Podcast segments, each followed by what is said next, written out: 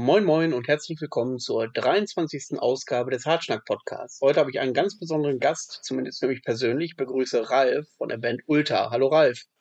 Hallo Manuel, grüß dich. Freut mich, dass es mal geklappt hat, dass wir zusammengekommen sind. Ähm, bevor wir ins Gespräch gehen, habe ich noch zwei Dinge anzusprechen. Die Sache Nummer eins ist, dass ich äh, noch einen Jahresrückblick demnächst aufnehmen werde und dann eine Winterpause mache. Ich denke so roundabout Ende Januar, ohne mich tatsächlich drauf festnageln zu wollen, äh, werde ich äh, erstmal keine Folgen aufzeichnen.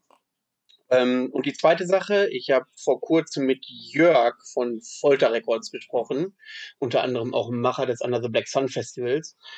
Und dort ging es um den zweiten Lockdown und die radikale Einschränkung, die er nun auch mit voller Härte spürt. Ähm, lange Rede, kurzer Sinn.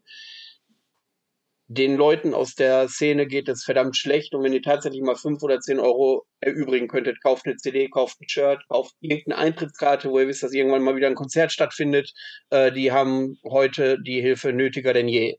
Kann ich nur, kann ich nur unterstützen, ja. Ja, äh, wie wir, wo wir gerade beim Thema sind, wie wirkt sich das denn auf eure Band aus? Äh, bei uns ist nicht so, nicht ganz so wild, weil wir jetzt eh nicht viel geplant hatten dieses Jahr und wir eigentlich relativ autark funktionieren. Also ne, wir verkaufen immer noch über unseren Shop äh, Shirts eigentlich relativ regelmäßig. Aber es ist jetzt auch so, dadurch, dass jetzt diese vier Konzerte, die wir für dieses Jahr angesetzt hatten, die alle ausgefallen sind. Ähm, ja, also man merkt es schon, ne? Aber wir haben jetzt zum Beispiel unseren Proberaum teilen wir mit meiner anderen Band, Robes of, of Night und Manus anderer Band, der hat noch eine Grindband, die noch keinen Namen hat. Also, ne, das, das trägt sich alles von den Kosten. Ähm, aber so grundsätzlich ist halt einfach, wir haben halt jetzt auch nichts mehr irgendwie auf der hohen Kante. Ne? Also das heißt jetzt irgendwie, äh, wenn wir jetzt Anschaffung machen müssen oder sowas, wenn Sachen kaputt gehen, das war halt bis jetzt immer schön, dass das Hobby sich so selbst getragen hat. Das ist halt jetzt im Moment dann so dass wir da selbst zahlen müssen. Aber wir haben auch einiges in Kohle in letzter Zeit gespendet halt, was wir so verdient hatten über die Jahre an halt eben Freunde von uns, die äh, Kneipen besitzen oder sowas. Wir werden auch am 1.12., das ist ja wahrscheinlich dann Nachdem der Podcast rauskommt, oder? Nee, vor dem. Vor dem, also das war am 1.12. Unsere genau. Folge kommt also, am 6.12. raus, genau. Ja, genau. Sondern, äh, am 4.12. sogar, aber es ist trotzdem vorher. Also am 4.12. haben wir auf jeden Fall dann äh, neues Merch irgendwie äh, rausgebracht und da auch eine Soli-Aktion für die Frieda Bar hier in Köln. Das ist so ein Laden, der uns sehr am Herzen liegt. Und ja, deswegen kann ich nur sagen, halt eben, wie du es halt auch gesagt hast, wenn ihr irgendwie könnt oder so, unterstützt Bands, nutzt am besten diesen Bandcamp Tag, also das ist immer der erste Freitag im Monat, weil da dann quasi die Gebühren, die Bandcamp einzieht, nicht mehr genommen werden. Aber so können dann bei digitalen Downloads, wenn ihr Geld spendet oder wenn ihr Merch kauft und legt ein, zwei Euro drauf, das geht dann halt alles direkt an den Künstler oder ähm, die Künstlerin. Und ja, das ist auf jeden Fall sehr unterstützenswert. Und das war bei uns echt, haben viele getan. Das ist mega cool, dass da so eine Loyalität in der Szene ist. Ja. Ja, äh, das habe ich auch öfter gehört. Ähm, aber den Kreis äh, würde ich gerne erweitern, außerhalb der Künstler noch zusätzlich irgendwelche Labels, also kleine Labels und ja. äh, Leute, die mit Herzblut äh, für die Szene leben und da auch äh, ihren Beitrag zu leisten. Auch die haben gerade sehr zu knabbern dran. Ähm, äh, wenn ihr äh, Stichwort neues Merch, ich brauche unbedingt diesen You Exist for Nothing Pin, den gibt's bei euch nicht mehr. Habe ich schon gesehen, den brauche ich mal. Also wenn ihr den neu auflegt, sag mal Bescheid. Da sind wir gerade dran. Also der, der oh. soll auf jeden Fall zurückkommen, ja. Ja, das, äh, äh, den hätte ich denn gerne. Gut, ähm, lange Rede, kurzer Sinn. Bevor wir uns schon ins äh, Thema verfahren, frage ich ja regelmäßig jeden Gast, wie er zum Metal gekommen ist, im Speziellen zum Black Metal, weil dies ja auch eine besondere Eigenart der Musik ist. Wie war es bei dir? Ähm, also, das ging relativ rasant. Äh, Anfang der 90er. Also, ich bin jetzt 41 und äh, mit so acht, neun Jahren fing das an mit Musik hören, also bewusst, also bewusst her, weil mein Vater es sehr unterstützt hat, dass ich äh, Englisch lerne. Und mein Vater spricht acht Sprachen und äh, ja, hat mir dann, hat uns dann so eine Satellitenschüssel, Satellitenschüssel aufs Dach gestellt, damit ich halt amerikanisches Fernsehen schauen kann. Und ja, habe dann am Anfang halt Zeichentrickfilme und sowas auf Englisch geguckt und später fing es dann an mit Musik. Und das erste große Ding, was ich so richtig cool fand, war halt Michael Jackson damals. Da kam gerade die Bad raus Und die wollte ich dann unbedingt haben. Und da ist mein Vater mit mir los und hat mir meinen ersten Walkman gekauft. Und die Bad von Michael Jackson und ein Englisch-Deutsch, Deutsch-Englisch-Wörterbuch. So, und dann war der Deal, ich kaufe dir neue Musik, wenn du mir die Texte übersetzt. Und so saß ich dann da als kleiner, dicker Junge und hab ähm, Wörterbuch gewälzt und hab äh, Smooth Criminal von Michael Jackson übersetzt, der bis heute noch ein Song ist, den ich wahnsinnig gut finde.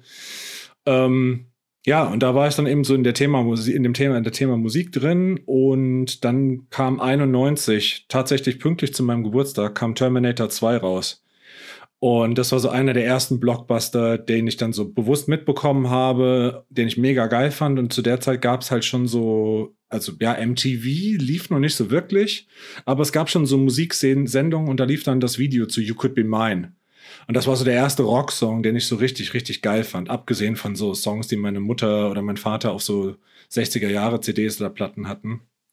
Und von Guns N' Roses ging es dann zu ACDC, Maiden, Metallica, dann halt darüber zu Slayer und Sepultura, die eine sehr wichtige Rolle gespielt haben, also vor allem die Arise. Aber bei mir war so das Problem, also bei Slayer und, und Sepultura war ich dann so, okay, das klingt wenigstens so brutal, wie es aussieht, aber immer noch nicht so, wie es eigentlich sein könnte. Und ähm, ja, dann ging die große Suche los. Was gibt's da noch? Und dann irgendwann bin ich bei Obituary gelandet. Das war dann, glaube ich, so. Wenn ich mal ja. kurz einhaken darf, die Sache Anfang der 90er mit Sepultura, ähm, die war bei mir ähnlich. Ich glaube auch, dass Sepultura Anfang der 90er äh, einen riesen Stellenwert hatte für die Metal-Szene, glaube ich. Auch für den Übergang des normalen Heavy Metal und äh, Hard Rock hin zu härterem Zeug. Also ich erinnere mich, dass ganz, ganz viele Leute, zumindest in unserer Generation, Sepultura gehört haben. Und ich glaube, dass heute Sepultura nicht mehr den Stellenwert so hat, auch wenn das, äh, auch wenn die unbestritten quasi ihre Rolle gespielt haben in den 90ern, was ich ein bisschen schade finde, äh, dass sie sich so unabhängig jetzt davon, man kann darüber diskutieren, ob das mit dem äh, Austausch vieler Bandmitglieder zu tun hat und so weiter und so fort viele Bands, die in den 90er, Anfang der 90er eine große Rolle gespielt haben, sind heute auch noch groß und Sepultura dümpelt irgendwo im Mittelfeld rum. Was meinst du, woran liegt das? Boah, also ganz ehrlich, bei mir liegt es so an der Qualität. Also sie haben sich irgendwann selbst verloren. Also ich habe das ein bisschen das Gefühl, ähm, als diese New Metal Sache passiert ist damals, ja, ne? Ja. als das rauskam, so. Ich weiß noch, dass ich in einem Machine Head Special auf Headbangers Ball hat Rob Flynn das erste Mal Korn gespielt mit einem Song von der ersten Korn. Und da war ich schon musikalisch relativ sozialisiert so und dann war ich trotzdem beeindruckt, wie das klang. So, und ich muss auch sagen, die erste Korn fand ich hammergut. Und dann ging aber dieser ganze New Metal-Kram los, was dann, abgesehen von den Deftones, wirklich grauenhaft fand. Ähm, aber der Sound hat mich total beeinflusst. So. Und Korn haben halt immer gesagt, so die Bands, die mich beeinflusst, uns beeinflusst haben, waren halt Bands wie, wie Metallica und Sepultura. Und dann haben irgendwann diese Bands, die sie beeinflusst haben, wollten immer noch wichtig bleiben und haben ihren Sound verändert. Zum Beispiel hört ihr mal, wenn du die Saint Anger anhörst, mhm, grauenhaft, genau. ja. So, irgendwie, also ne, man kann, also Load und Reload brauchen wir uns nicht drüber zu halten, finde ich unfassbar schlimm. Bei mir hört es nach der Justice for Echt? All auf. Ja. Die Load finde ich super geil. Oh, grauenhaft. Nee. Oh. ähm, aber ja, also Saint Anger klingt dann halt so vom Tuning und alles so, okay, jetzt wollen sie halt eine New Metal Band sein, warum? Und bei Sepultura hat es bei mir aufgehört mit der Roots, die ganz viele noch abfeiern. So, ich bin halt, also, ne, wie gesagt, die Arise habe ich in meinem Anfangstagen halt gehört und fand die unfassbar geil finde ich bis heute noch eine der besten Thrash-Platten. So wahrscheinlich so neben äh, Pleasure to Kill von Creator, wahrscheinlich meine liebste Thrash-Platte. Und ähm, dann kam die Chaos AD. Das war ja dann diese Phase, wo diese Bands, also ne, Sepultura, Chaos AD, dann kam Life of Agony, Type of Negative, alle diese Bands, die so diesen fetteren, wärmeren Sound auf einmal hatten. Ähm, da hat's dann, also danach haben sie mich dann auch verloren. Also irgendwie. Und ja, dann halt mit Derek, mit dem Sänger, irgendwie, das hat mir nicht gefallen. Und die Songs wurden immer generischer.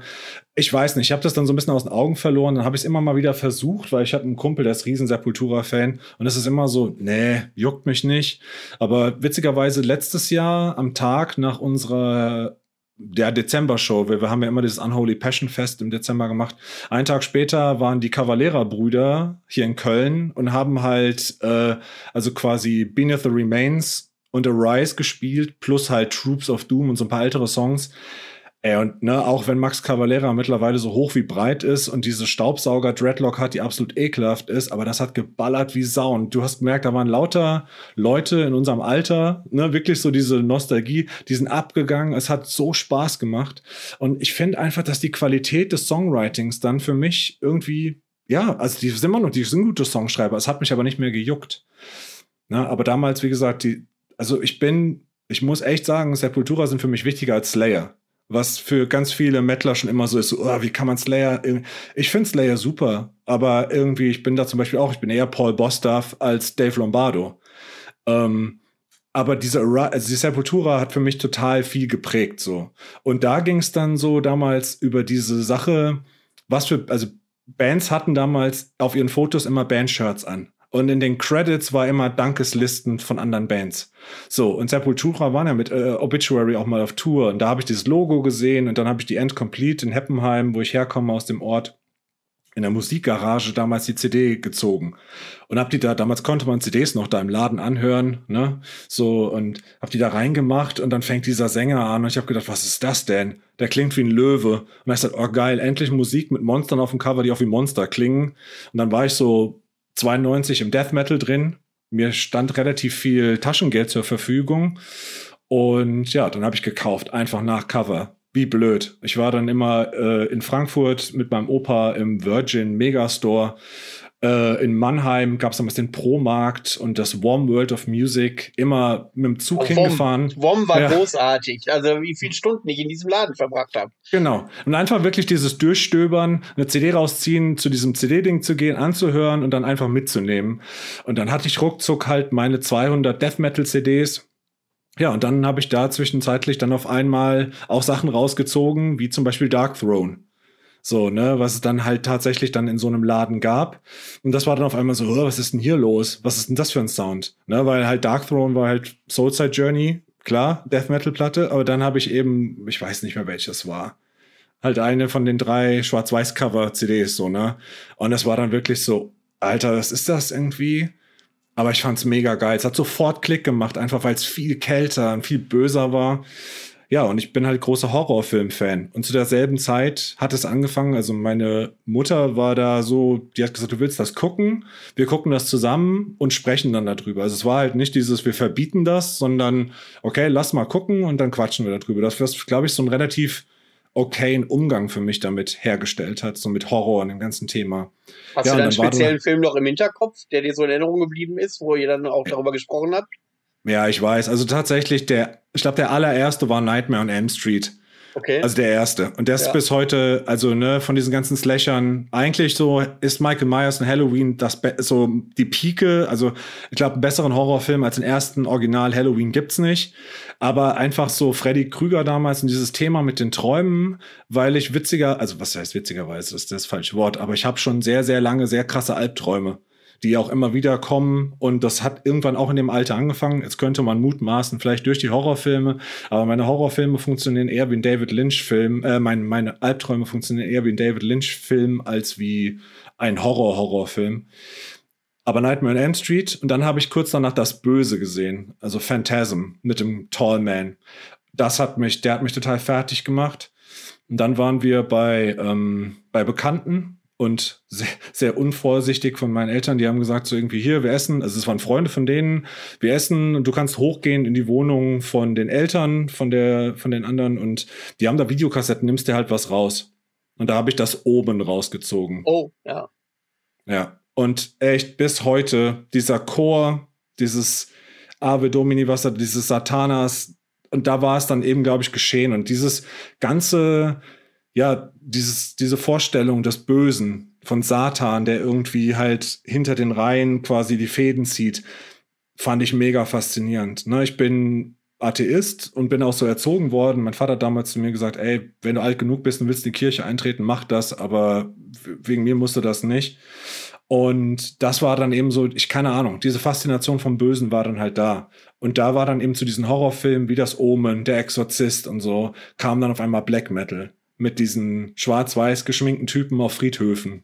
Ja, bevor wir da einsteigen, äh, auch unterbrich es, wenn es dir zu äh, privat ist, aber wie muss ich mir so ein Gespräch zwischen deiner Mutter und dir vorstellen, wenn ihr so einen Horrorfilm gemeinsam besprochen habt? Ähm, wir, also damals halt in der schönen, äh, schön im Wohnzimmer, schön damals noch mit Teppichboden und äh, Eiche Rustikalmöbeln. Ich habe letztens, ja, ich hab letztens Fotos angeguckt und habe gedacht, meine Güte, ey, wie erdrückend. Ähm, und damals war tatsächlich auf RTL Plus, damals kam immer freitags abends ich glaube um 23 Uhr war dann so ein Horrorfilm. Da war dann so eine Pseudo-Elvira, also eine deutsche Elvira quasi, dann immer so den Film angekündigt hat. Und den haben wir dann halt aufgenommen. Schön hier im Videorekorder programmiert, ne, mit VCR-Code oder so. Dieses, dass der halt weiß, wann er sich einschalten ja, muss. Ja, stimmt, genau. Ja, ja, war ja zu der Zeit richtig. Ja. Und dann haben wir dann samstags, mittags meistens zusammen diese Filme geguckt. So, ich habe dann erst meinen Schulkram gemacht und dann war dann immer so halt, wocken wir uns hin und gucken das halt. Und dann war halt danach so, und wie fandst du den? Ja, und fandest du den gruselig? Warum fandest du den gruselig? Und ne, also das waren eigentlich so relativ reflektierte Gespräche, so, ne, für, ich weiß nicht, war damals 12, 13 so. Und also die haben mich nicht, also die haben mich schon fasziniert, aber die haben mich nicht schockiert. Ich glaube, schockiert war ich das erste Mal, als ich Hellraiser 2 gesehen habe und Hellraiser. So dieser, dieser, dieser Typ, der die abgezogene Haut hat, weil ich das einfach unfassbar ekelhaft fand. Und so deswegen, ich bin kein Fan von Splatter, überhaupt nicht. Deswegen waren so Bands wie Cannibal Corpse auch für mich irgendwie wenig provokativ oder reizvoll, sondern eher dieses psychologische. Und ich glaube, das zieht sich bis heute durch, so halt eben beim Black Metal, was das eher hat, dieses subversive, das Böse ist so, so ein bisschen verhallt, ein bisschen im Hintergrund und nicht so in your face wie jetzt, was weiß ich, Death Metal Bands halt oder, na, sowas, keine Ahnung, was später, Mortician oder so. Da konnte ich dann echt nur schmunzeln, weil es halt so mit dem Presslufthammer ins Gesicht war. So, guck mal, wie böse, uiuiui. Ähm, ja, und so empfinde ich Black Metal auch. So dieses kalte, fiese, ein bisschen böse, aber ungreifbar. Ähm, ja, und das hat mich dann halt eben gekickt so. Dann ist aber, wenn du dafür empfänglich bist, stelle ich mal eine provokative Frage. Wie stehst du dann zu Ghost, die ja auch eher so seichte Musik machen, aber doch sehr bösartige Texte in den Äther hauen. Ich bin kein Fan von Ghost, aber äh, das, äh, also deine Aussagen erinnern mich auf jeden Fall so an das Konzept von Ghost auch tatsächlich. Mm, dazu muss ich sagen, also Ghost habe ich kennengelernt, als ich Rocky Erickson schon kannte. Ne? Und für mich eben so die äh, Rocky Erickson Platten, vor allem die eine Platte, wo dann Two-Headed Dog und sowas drauf ist, so, das hat das ja auch schon. Eigentlich sehr gefällige Rockmusik, fast im Poppigen, aber mit unfassbar weirden, bösen Texten teilweise. Und das ist cool. Die erste Ghost, als die rauskam, fand ich die Hammer. Ich war nie großer Devil's Blood-Fan und dieses, aber Devil's Blood hatten ja diesen Okkultrock zu der Zeit schon komplett riesig gemacht. So, ne? Also wie gesagt, ich habe mittlerweile habe ich meinen Frieden gemacht mit Devil's Blood. Ich habe die damals das erste Mal gesehen als Support für Wolves in the Throne Room irgendwo in Holland. Und nachdem, ich habe erst gedacht, warum feiern die alle so ab? Und dann sind die von der Bühne und dann sind die Hälfte der Leute gegangen und Wolves in the Throne Room haben von einem halb leeren Haus gespielt. Und da war ich echt so, was ist denn jetzt los? Aber später habe ich es dann kapiert. Ghost waren wesentlich eingängiger und ey, ganz ehrlich, ich bin ein Sucker für Masken. Also so eben so deswegen halt Michael Myers, ne? Jason Voorhees nicht so, aber halt Freddy Krüger und so generell so auch Bands, die halt Masken trugen und jetzt nicht Slipknot oder sowas, aber sowas fand ich immer faszinierend, weil irgendwie ich habe mal einen Satz geschrieben für Planks für meine für ne, meine alte Band The mask you wear is not your own. Also so dieses dass man sich hinter einer Maske versteckt. Das ist so was, was ich ganz oft das Gefühl habe, auch in meinem Leben, Ne? Also, dass Menschen sich immer hinter Masken verstecken, das ist halt in der Philosophie, ich bin ja auch Philosophielehrer, ähm, so diese Frage nach dem Rollensystem, welche Rolle du spielst. Und ähm, ja, keine Ahnung, ich finde das mit den Masken tragen total super. Also ich kann dieses, als Michael Myers im ersten Halloween-Film, wenn du dann diese Blick, diese Ich-Perspektive siehst und du siehst, wie er die Maske so übers Gesicht zieht, du hörst das Atmen. Ja, ja, und du ja, merkst, du, du merkst, wie sich die Person quasi in dem Moment verändert, diese Persönlichkeit. Das finde ich mega spannend und ja, keine Ahnung, das ist tatsächlich dann was, was immer, ähm, ja, was mich immer schon fasziniert hat, so. Und bei Ghost eben genau das, diese Präsentation von Ghost fand ich super am Anfang. Also mittlerweile sind die ja riesig. Also, genau. keine Ahnung, der wievielte, der wievielte Sänger das jetzt ist. Ich finde diese, ich sehe immer nur Bilder und mittlerweile sieht er ja aus wie so ein Operndirigent oder sowas. Total langweilig. Aber damals im Underground in Köln, mit Blood Ceremony als Vorband wirklich diesen Ritus, den sie abgezogen haben. Ne? Dieses also wirklich Karneval hoch 10 mit den ganzen Mönchskutten, der, der Gesang und dann kommt er, Papa Erythremus, Erythremus, keine ja, Ahnung, aber er, ja. ne, kommt irgendwie mit Weihrauch raus und ich stand einfach da und hab gegrinst über beide Ohren und dann spielen die halt so Songs, die voll die Hits sind und die erste Ghost ist wirklich ein Hit nach dem nächsten und danach war der Gag für mich auch gegessen und deswegen hat's mich nicht interessiert. Aber hier sind wir wieder bei dem, das die Schminke im Black Metal. Ne? Ich habe mich in meinem Leben noch nie so geschminkt und ich werde, glaube ich, das auch niemals tun. Ich finde auch eben als Ultra ganz klar nicht und ganz viele Bands ist es halt eher peinlich, wenn sie das tun. Aber es ist immer noch geil. Also ich, ich sammle ja Tapes und wenn du ein obskures ukrainisches Black Metal Tape kriegst, was wirklich zum zehnten Mal gekopiert ist, dass wirklich nur noch schwarz-weißer Schnee quasi zu sehen ist ja. und ein Typ in Panda-Schminke mit einer Fackel ey, Count Me In, finde ich immer noch mega gut. Musikalisch leider oftmals dann nicht so cool, aber diese ganze, diese Inszenierung von Black Metal fand ich von, schon jeher super. Und ja, und da vielleicht eben, um wieder die Brücke zu schlagen, die Band, die es für mich damals halt wirklich gemacht hat, so, war Emperor. So, weil ich, dieses erste, das, das Rider-Shirt mit dem Doré-Bild, mit dem Pferd und dem Tod, und dann das Promo-Bild, was es dazu gab, dieses aller, also eines der ersten mit dem, wo so zu viert drauf sind, der eine hat eine Axt und der eine kniet vorne. Das Bild habe ich mir damals echt ausgeschnitten, das habe ich heute noch gerahmt hier. Ich finde das mega und deswegen waren Emperor so die Band, die mich dann wirklich im Black Metal halt so gekriegt haben. Das ist jetzt spannend, äh, weil du von dem Corpse-Page sprichst. Da hatten wir äh, äh, zwei kontroverse Diskussionen. Einmal mit dem Gerald, wo wir über die Szene gesprochen haben. Äh, Corpse-Page als Stilmittel oder ist es noch mehr? Und da hat sich der Legatus von Halfas in einer späteren Folge geärgert, dass das nur so als Stilmittel verkannt wurde, weil es tatsächlich dann so ein, so ein ja, wenn wir bei Filmen sind wie bei Over the Top, wenn sich Sylvester Stallone dieses Cappy umdreht, jetzt ist er bereit so und das, äh, das Geiler ist für Film. viel, ja, finde ich auch. äh, Bull Hurley, mein großer Held. Ähm, jetzt hätte ich fast gesagt, weil er so aussieht wie meine Mutter, aber das wäre, nein, ist jetzt auch völlig aus dem Aus, ist ja auch egal. So, und er sagte, das ist äh, wie so ein, äh, äh ja, er, er taucht da nicht in die Rolle, denn kehrt er einfach eine Seite von sich raus, wenn er in diesem Corpse Paint ist, die er so im Alltag halt nicht ausleben kann. Und ähm, Corpse Paint finde ich, es würde auch zu der Spielrichtung, die Ultra macht, glaube ich, gar nicht passen. Corpse Paint. Äh, hm. also das ist dann auch ein schönes, wunderbares Signal, wie sich die äh, Black Metal Szene auch verbreitert hat, dass es tatsächlich jetzt äh, Corpse Paint nur noch für eine Sparte zugänglich ist, wo es dann auch passt, aber rechts und links daneben äh, tausend andere Sachen gibt, äh, wo es gar nicht mehr passt. Und das ist dann ja. die äh, Sache, wo ich mir dann von vielen Leuten anhören kann, darf, berechtigt oder nicht, oder wie ihm selbst überlassen, das sage ich jetzt völlig wertfrei, dass äh, Bands, die Black Metal spielen, außerhalb des Corpse Paint Bereiches eigentlich den Black Metal verraten. Ja, also das ist so eine, wir hatten mal also mit Ulta einen guten Bekannten, der erst ein sehr guter Freund war und dann irgendwann ja nicht mehr unser Freund war. Der hat uns dann später vorgehalten, wir wären ja keine Black Metal Band, weil bei uns ging es nicht um Satan. Black Metal wäre immer gekoppelt mit Satan. Und ich so, okay, wenn du das meinst, ist das deine Meinung? Und dann haben Leute zu uns gesagt, ey, ihr seid keine Black Metal Band, guck mal, wie ihr ausseht.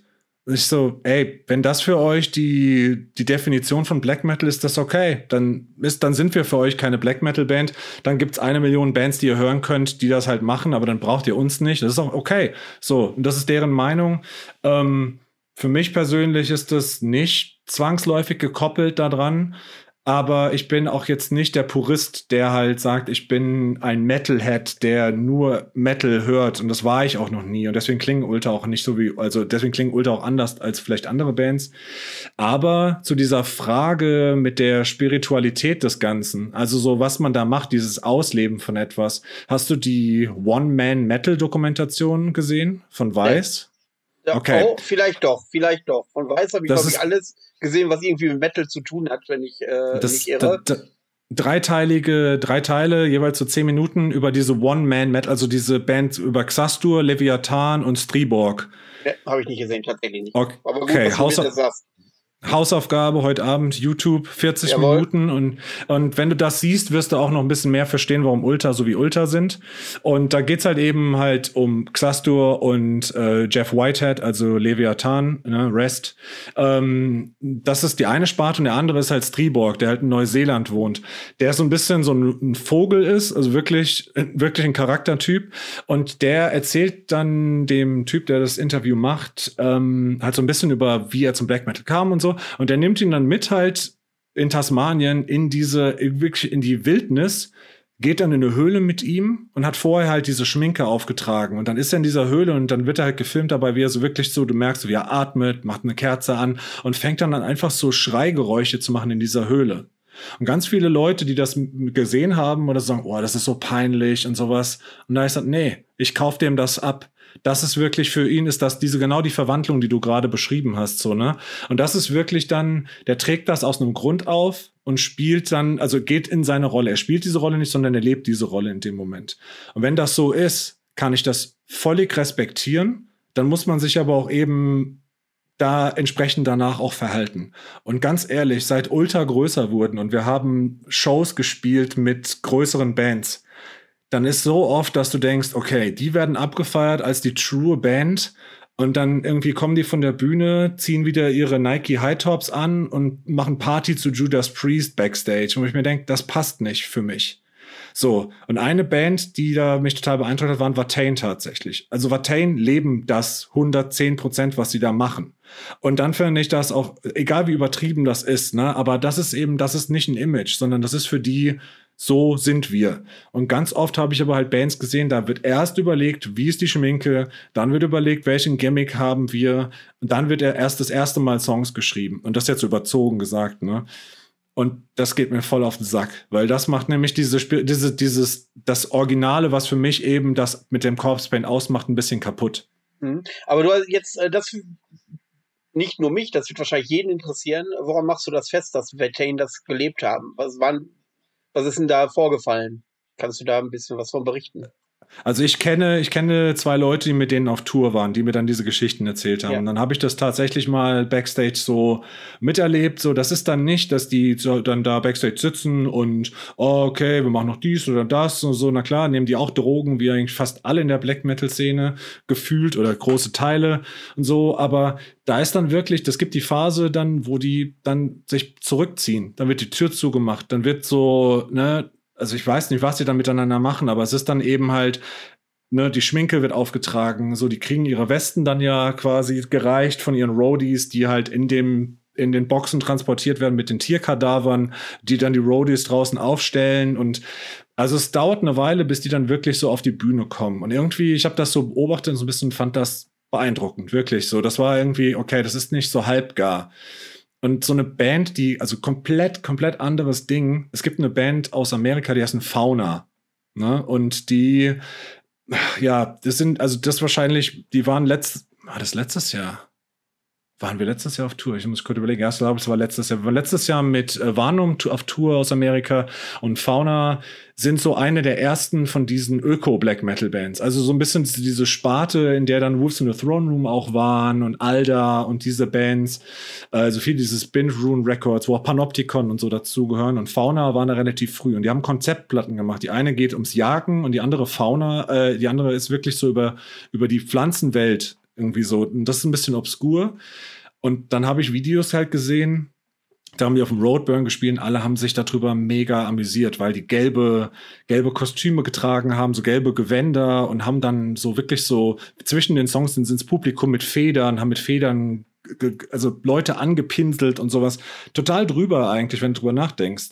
Dann haben wir aber später auf der Tour mit denen auch gespielt. Und dann war das auch so, du hast mit denen normal geredet und haben irgendwann gesagt, okay, wir müssen uns jetzt vorbereiten. Dann hatten die einen eigenen Raum, dann waren die da wirklich eine halbe Stunde drin und haben das zelebriert. Und die sind dann auch raus und dann hast du auch gemerkt, du quatschst die jetzt nicht an. So, die sind jetzt in ihrem Film drin, das ist jetzt so das Ding. Das ist bei, wie, bei vielen anderen Dingen bei mir auch so, das ist ein Bauchgefühl, wo ich dann sage, das ist jetzt authentisch. Ja, keine Ahnung, die können jetzt auch eine halbe Stunde da Nintendo gespielt haben, Backstage oder sowas, ne? Was weiß ich. Aber das war einfach so insgesamt, wie es dann halt so war, habe ich gedacht, okay, krass, ich kaufe denen das ab. So, und das habe ich eben zu oft miterlebt, dass es halt wirklich so war, oh, wir müssen gleich auf die Bühne. Hast du das Blut, was wir, ah, nee, der Metzger Schneider hatte das Blut nicht mehr. Wir haben jetzt hier diese Kunstschminke und sonst was. Und es ist immer so, hä? Keine Ahnung. Also, ne, das ist jetzt, wie gesagt, sehr pauschal, aber meins ist es halt nicht. Und Ultra, hast du schon recht, würden, das würde überhaupt nicht funktionieren. Also, ähm, ich habe äh, mal eine ganz besondere Situation erlebt backstage. Das war mit Schrat damals, ich glaube 2018, auf dem Under the Black Sun Festival. Und ähm, die haben eine Krankenschwester antanzen lassen und die haben sich Eigenblut abgenommen, was sie sich dann während der Show halt überall hingespritzt haben. Ähm, Krass. Ja, die, äh, also das war auch unfassbar authentisch, so kitschig, wie das erst aussah am Anfang alles umso authentischer wurde es im Nachhinein. Und wenn man dann äh, hier und da mittlerweile den Kontakt hat mit dem anderen Bandmitglied, das äh, leben die auch im Privaten, wenn man sieht, was die da so alles ähm, machen. Und ich finde, das ist auch un unheimlich wichtig, die Authentizität. Ich glaube, in einer Black Metal Band kannst du nicht am ersten Gig, wenn die mit Corpseband auf der Bühne stehen, abnehmen, ob sie es ernst meinen oder nicht. Das wirst du äh, als mittelfristigen oder Langzeiteffekt erst feststellen können, glaube ich. Sowas spricht sich auch tatsächlich rum. Die Black Metal Szene ist ja jetzt zwar nicht klein, aber auch doch überschaubar und da kennt irgendwie jeder jeden und ähm, da spricht sich das ja auch rum, wenn man da äh, aus äh, einer Black Metal Veranstaltung so einen Kasper-Verein macht. Mal äh, es in der Black Metal Szene, so zumindest mein Eindruck, die Leute, die sich dort bewegen, die Musik sehr, sehr ernst nehmen. Was ich auch äh, generell ganz gut finde. Also die Leute, die in der Black Metal Szene unterwegs sind, beschäftigen sich intensiv mit der Musik. So zumindest mein Eindruck.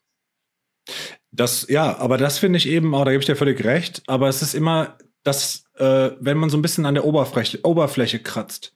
Ich glaube, dass ein, ein ich sag mal, ein Pauschal-Metal-Fan, der auch Black Metal hört ein bisschen, ne? Der dann so sagt, so, oh ja, wenn auf Wacken Satyricon spielen, dann gucke ich mir das an oder so. Aber die jetzt nicht wirklich so versuchen, mal Underground-Platten zu hören. Denen ist das Wumpe, so, ne? Ob da jetzt jemand irgendwie da in, hinter, also hinter der Bühne ein Ritual zelebriert oder der dann irgendwie kurz vor der Bühne schnell was draufschmiert und so. Aber ja, also das so habe ich die Metal-Szene und vor allem die Black Metal-Szene auch kennengelernt, dass da sehr genau geschaut wird, so wer, ne, was ist da authentisch und was nicht. Und da hattet ihr es ja auch davon in dem anderen Podcast, den du mir damals empfohlen hast, von euch mit, ähm, dass man so Leute anguckt auf Konzerten und sieht so, okay, die sind das erste Mal hier oder es sind so Frischlinge so quasi, sieht man so ein bisschen an der Unbeholfenheit, so mit, okay, der hat den Patch mit dem. Und das ist total hochnäsig, so zu denken, ah, der hat den Patch und den Patch zusammen, das passt ja überhaupt nicht. Also, ne, wer sind wir, dass wir das beurteilen? Aber so denken wir alle ein bisschen. So, und ich finde eben, diese Authentizität ist unfassbar wichtig. Und das ist gerade bei Ultra auch so ein Thema. Und das ist eben das Ding. Ich halte uns auch für eine sehr authentische Band in dem, was wir tun. Und zwar eben, dass wir, wir haben ganz andere thematische Inhalte. Also wir singen auch über das Böse, aber wir singen nicht über Satan oder den Teufel, sondern es ist eher so dieses, ähm, auch hier wieder ein Satz, den ich mal geschrieben habe, The evil in our minds searches until it finds. So, ne? Es geht, wenn ich Texte schreibe für diese Band, dann geht es halt um das innere Böse, was wir haben. Warum Menschen schlechte Dinge tun, warum wir schlechte Entscheidungen treffen und sowas. Und das ist eine sehr persönliche Sache. Und deswegen wird es überhaupt keinen Sinn machen, wenn ich da jetzt mich schminken würde, weil es gäbe keinen Grund dafür, weil wir nicht über Teufel, Tod oder, oder Krieg oder sowas, ne? Singen. Also dieser War Metal und so. Ultra ist eine, also eine emotionale Band und das ist eben das, was in, bei uns allen halt eben, bei uns fünf, halt zusammenpasst. Und zum Beispiel Chris singt ja meine Vocals. Und das war am Anfang halt so eine Diskussion, kannst du dir das vorstellen? Und dann habe ich gesagt, ja, weil ich verstehe, was du da singst. Und deswegen kann ich das machen. Und Ultra sehen halt abseits von der Bühne so aus, wie Ultra auf der Bühne aus, aussehen. Und das ist so eine Sache, die ich total schätze. Und das habe ich zum Beispiel mehr im amerikanischen Black Metal gefunden. So, dass die Leute eher so normal sind, also die jetzt nicht versuchen, ein Image auf die Bühne zu bringen, sondern diese Musik spielen, weil sie die Musik sehr ernst nehmen. Und das ist eben auch das. Mir wurde ganz oft unterstellt, aufgrund, wie ich aussehe, aufgrund, was ich singe oder was ich da für Texte schreibe, überhaupt wie die ganze Musik funktioniert, dass wir langsame Parts haben oder sowas. Ich würde Black Metal nicht ernst nehmen. Und das ist falsch, weil ich nehme Musik verdammt ernst. Und ich bin ein Nerd, der sich wirklich mit allen möglichen Genres auseinandersetzt. Und ich, die, die Kunst des Black Metals, also diese musikalische Kunstform, die ist, die ist mir unglaublich wichtig. Und ich bin da ein Sammler, ich bin da ein leidenschaftlicher Hörer. Und ähm, nur meine Art zu schreiben ist anders als die von anderen Bands. Und gerade in Europa gibt es wenige Bands, die von amerikanischen Black Metal Bands beeinflusst sind. Vor allem nicht in dem Umfang, wie ich das bin. Oder wir. Also tatsächlich ist das Coole halt bei Ultra auch, also jetzt gerade vor allem seit Lars in der Band ist, von Sun Worship. Äh, der ist so wahrscheinlich mit mir zusammen so der das wandelnde Lexikon. Wir haben da halt auch total viele Freunde in der amerikanischen Black Metal Szene. Aber das war eben halt bei den anderen auch. Finden sie geil und das war dann sofort, okay, das ist unser Ding und in diese Kerbe hauen wir. Und damit meine ich jetzt nicht Bands wie Nachtmystium oder Krieg oder sowas, die halt doch eher an skandinavischen Bands sich orientieren. Ja. Bevor wir da gleich tiefer ins Thema gehen, äh, lass uns doch gerade noch das Kapitel abschließen, äh, wie du zum Black Metal gekommen bist. Also du hast dann Emperor für, für dich entdeckt. Äh, da war, glaube ich, der letzte Stand der Dinge, wo wir stehen genau. geblieben sind. Und äh, vielleicht kannst du ja den Part zwischen Emperor und ich gründe jetzt eine Band oder ich habe eine Idee, eine Band zu gründen, so diesen, diesen Bereich mal gerade kurz noch abdecken. Also es gibt, glaube ich, keinen Moment, in den, in, seit ich das erste Mal ein Instrument in der Hand hatte, wo ich nicht drüber nachgedacht habe, eine neue Band zu gründen. Das könnte ich andauernd so. Im Moment äh, durch den Lockdown mache ich das echt noch mehr. Jetzt habe ich gerade zwei funktionierende Bands, eine dritte, die was anfängt und noch ein viertes Projekt. Aber man hat ja sonst nichts zu tun, ne? Aber ähm, stimmt. Als also, Lehrer wird jetzt so mancher sagen, drei Monate frei im Jahr. Ja, wie, wie mein Vater sagen würde, bis zwölf hast du recht, danach hast du frei. Ja. ja. Ähm, nee, also Emperor waren die Band, die mich dann wirklich komplett bekommen haben. Und dann hat dieser ganze Fokus, weil Death Metal fand ich sehr schnell ermüdend und langweilig. Und das ist auch bis heute eine von den Genres, wo nur ganz wenige Band die Halbwertszeit für mich über, über also erreicht haben, dass ich heute denke, sorry, die Band ähm, finde ich noch genauso geil wie früher. Das ist wahrscheinlich, wird wahrscheinlich immer die äh, den erste Dismember sein und Carcass, wobei Carcass ja dann auch wieder ist es Grindcore oder nicht. Diese Bands haben so ein bisschen, also die bleiben da und aber bei Black Metal war das dann so, als diese Flamme dann mal entzündet war, so. Das war dann, ja, 93, 94. Mein Vater hat mir dann dieses tatsächlich immer Musikmagazin auch mitgebracht von Geschäftsreisen. Ich habe dann dieses Kerrang! Special gehabt, dieses bekannte. Ähm, dann gab es halt in den ganzen Metal Hammer, Rockhard und so halt auch diese Themen, oh, da haben Leute Kirchen niedergebrannt und so. Und dann war einfach, ich war total fasziniert von dem ganzen Ding. So, und ähm, ja, dann ging's los. Dann habe ich, glaube ich, das, die erste Ablaze gekauft damals. Und ich hatte, da würde ich, ersten... gerne noch, da würde ich gerne noch mal einhaken. Du hast gesagt, ja, hat okay. Kirchen gebrannt und so das Ding. Ähm, ich hatte in äh, einem vorigen Podcast die Debatte, ob diese ganzen Szenerien, die sich um den Black Metal abgespielt haben, diese ganzen äh, Kirchenbrände und diese ganzen Gerüchte und Geschichten, die man gehört hat, ob das eher abschreckend für die Black Metal Szene war oder unfassbar wichtig und eine Anziehungskraft hatte für den Black Metal. Ich meine, wenn du dann noch entsprechend Horrorfilme guckst und äh, das für dich ein Mystikum war, dann ähm, hat dich das auf jeden Fall keineswegs abgeschreckt oder du hast dich drüber nachgedacht, ob man das jetzt unterstützen sollte oder nicht. Verstehe ich das richtig? Das ist absolut richtig so. Also, das hat sogar tatsächlich so ein bisschen mein Verständnis von dieser Musik halt geprägt und ist auch tatsächlich, auch wenn man es jetzt nicht in unseren Artworks sieht, bei Ultra aber auch so, es ist ein sehr ganzheitliches Produkt. Also, bevor eine Ultra-Sache rauskommt, verbringe ich ewig viel Zeit damit drüber nachzudenken, wie heißen die Songs, also Songtitel, wie sieht das Artwork aus, was ist das Konzept der Platte, wie soll das Ganze klingen, so, dann eben, wie sind die Promo-Fotos dazu, also dieses ganzheitliche. Und das fand ich eben beim Black Metal ganz oft auch so, ne, die haben es halt also die haben jetzt nicht drüber nachgedacht, ey, ich zünd jetzt eine Kirche an, um noch authentischer zu werden. Diese Trittbrettfahrer hattest du später dann. Ne, die haben das aus anderen Gründen gemacht. Aber damals als pubertierender Jugendlicher war das so, oh krass. Ne, die, also die sagen nicht nur, was sie da sagen, sondern die machen auch was. So, und das fand ich damals faszinierend. Und ja, für mich war das halt eben wie eine Band, die einen Horrorfilm lebt. Wenn du dann heute so Bücher liest darüber, und es gibt ja jetzt so viele Bücher, es gibt Filme über diese ganzen Sachen, das entzaubert das Ganze ein bisschen, weil es halt doch einfach zeigt, es sind halt auch nur ein paar Teenager gewesen, die halt so ihr Ding gemacht haben. Was auch cool ist, aber damals halt ich als Jugendlicher war, ohne den Zugang zum Internet und so, hat mich das halt total abgeholt. Ja. Ja, und dann war das wirklich dann auch wieder hier, ne, Geld gehabt. Und dann habe ich mir diese ganze Musik halt gekauft. Noch und nöcher. CDs, CDs, CDs. Blaze, da war eine Anzeige drin, schicke 5 Mark in einem Umschlag dahin mit einem frankierten Rückumschlag, kriegst du Tape. So, ne? Mein Vater dann eben so irgendwie mit mir zusammen Briefe geschrieben auf Englisch. So, dann kam, ja, dann habe ich Briefe nach Polen geschickt. Wir haben, wir sind zur Bank gegangen, haben Geld gewechselt, haben das Geld verschickt, so, ne? Dollar irgendwie oder andere Währungen. Dann habe ich das Behemoth-Demo-Tape bekommen und so Geschichten, ne? Lauter so Zeug, wo ich heute wünschte, ich hätte das noch. Aber ich habe irgendwann mal so zwei Jahre gesagt, oh, ich kann keine Musik mit Gitarren mehr hören und habe dann wirklich alles verkauft, was mich heute natürlich total ärgert.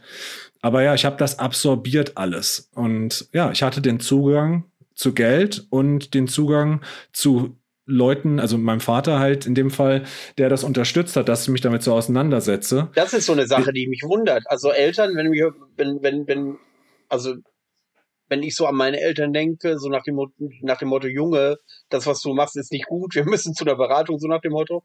Ähm, das wird ja nicht, diese ganzen Geschichten wird ja nicht, äh, werden ja nicht äh, am Ohr deines Vaters vorbeigelaufen sein. Hat er nicht irgendwelche Bedenken geäußert, dass äh, du dich in diese Richtung entwickelt hast? Oder hat er da volles Verständnis für gehabt? Er gesagt, Junge, wenn du darauf stehst, dann mach das ruhig. Ich, ich wünschte, es wäre so. Und das klingt jetzt auch so ein bisschen so, tatsächlich hatte ich ziemlich krasse Grabenkämpfe damals gegen meinen Vater.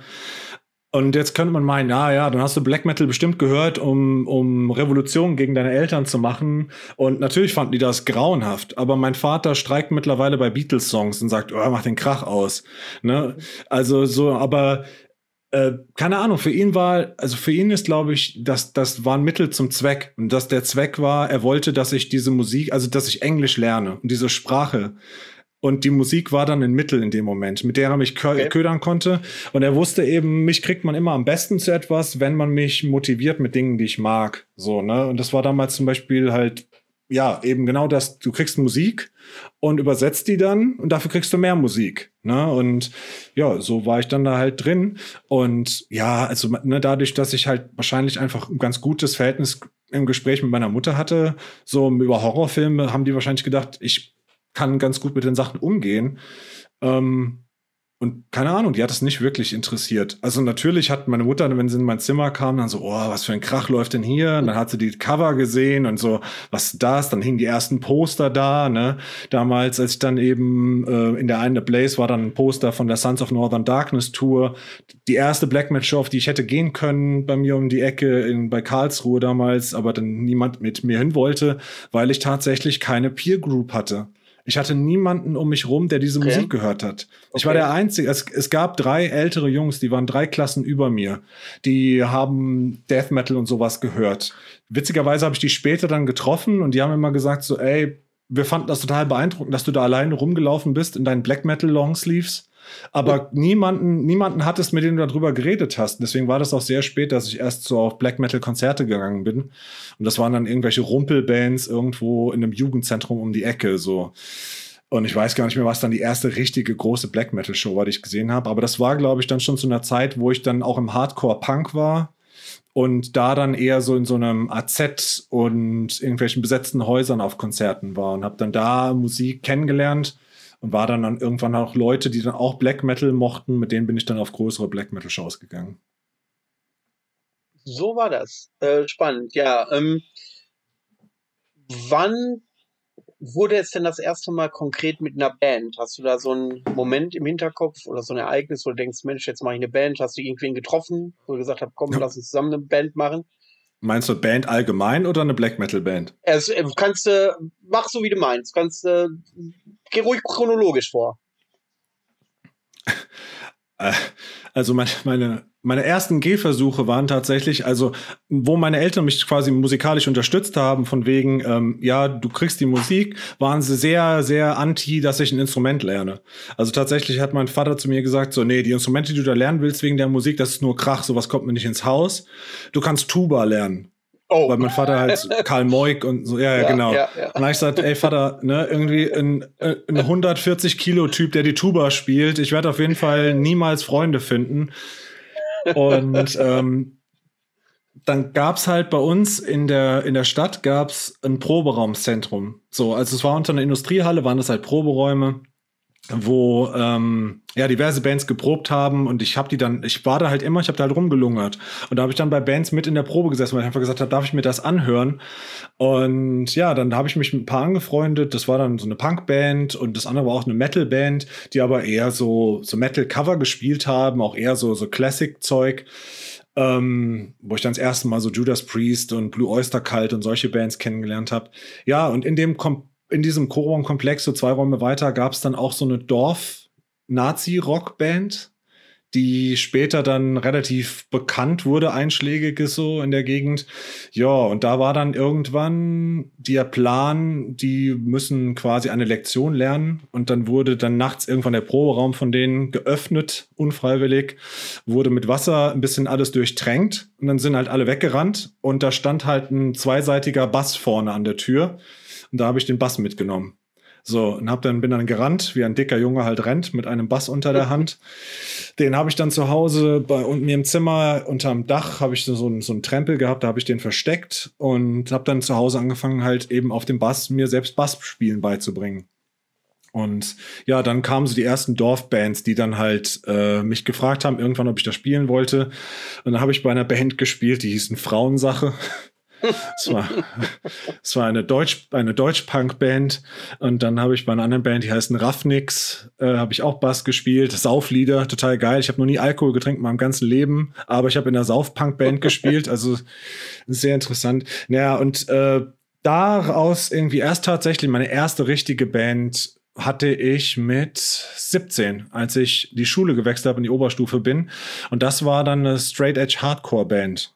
So, und die aber dann auch eher orientiert war an den härteren Bands, also was dann eingängig so Metalcore war, aber nicht das, was dann später diese ganzen Bands wie Heaven Shall Burn gemacht haben, sondern es gibt so eine Band aus Cleveland, Ohio, die Integrity heißen und die waren so das Musterbeispiel. Ach, guck an, jetzt bin ich ja nicht in der Szene drin, also was äh, Metalcore und Hardcore und so angeht und die Straight Edge.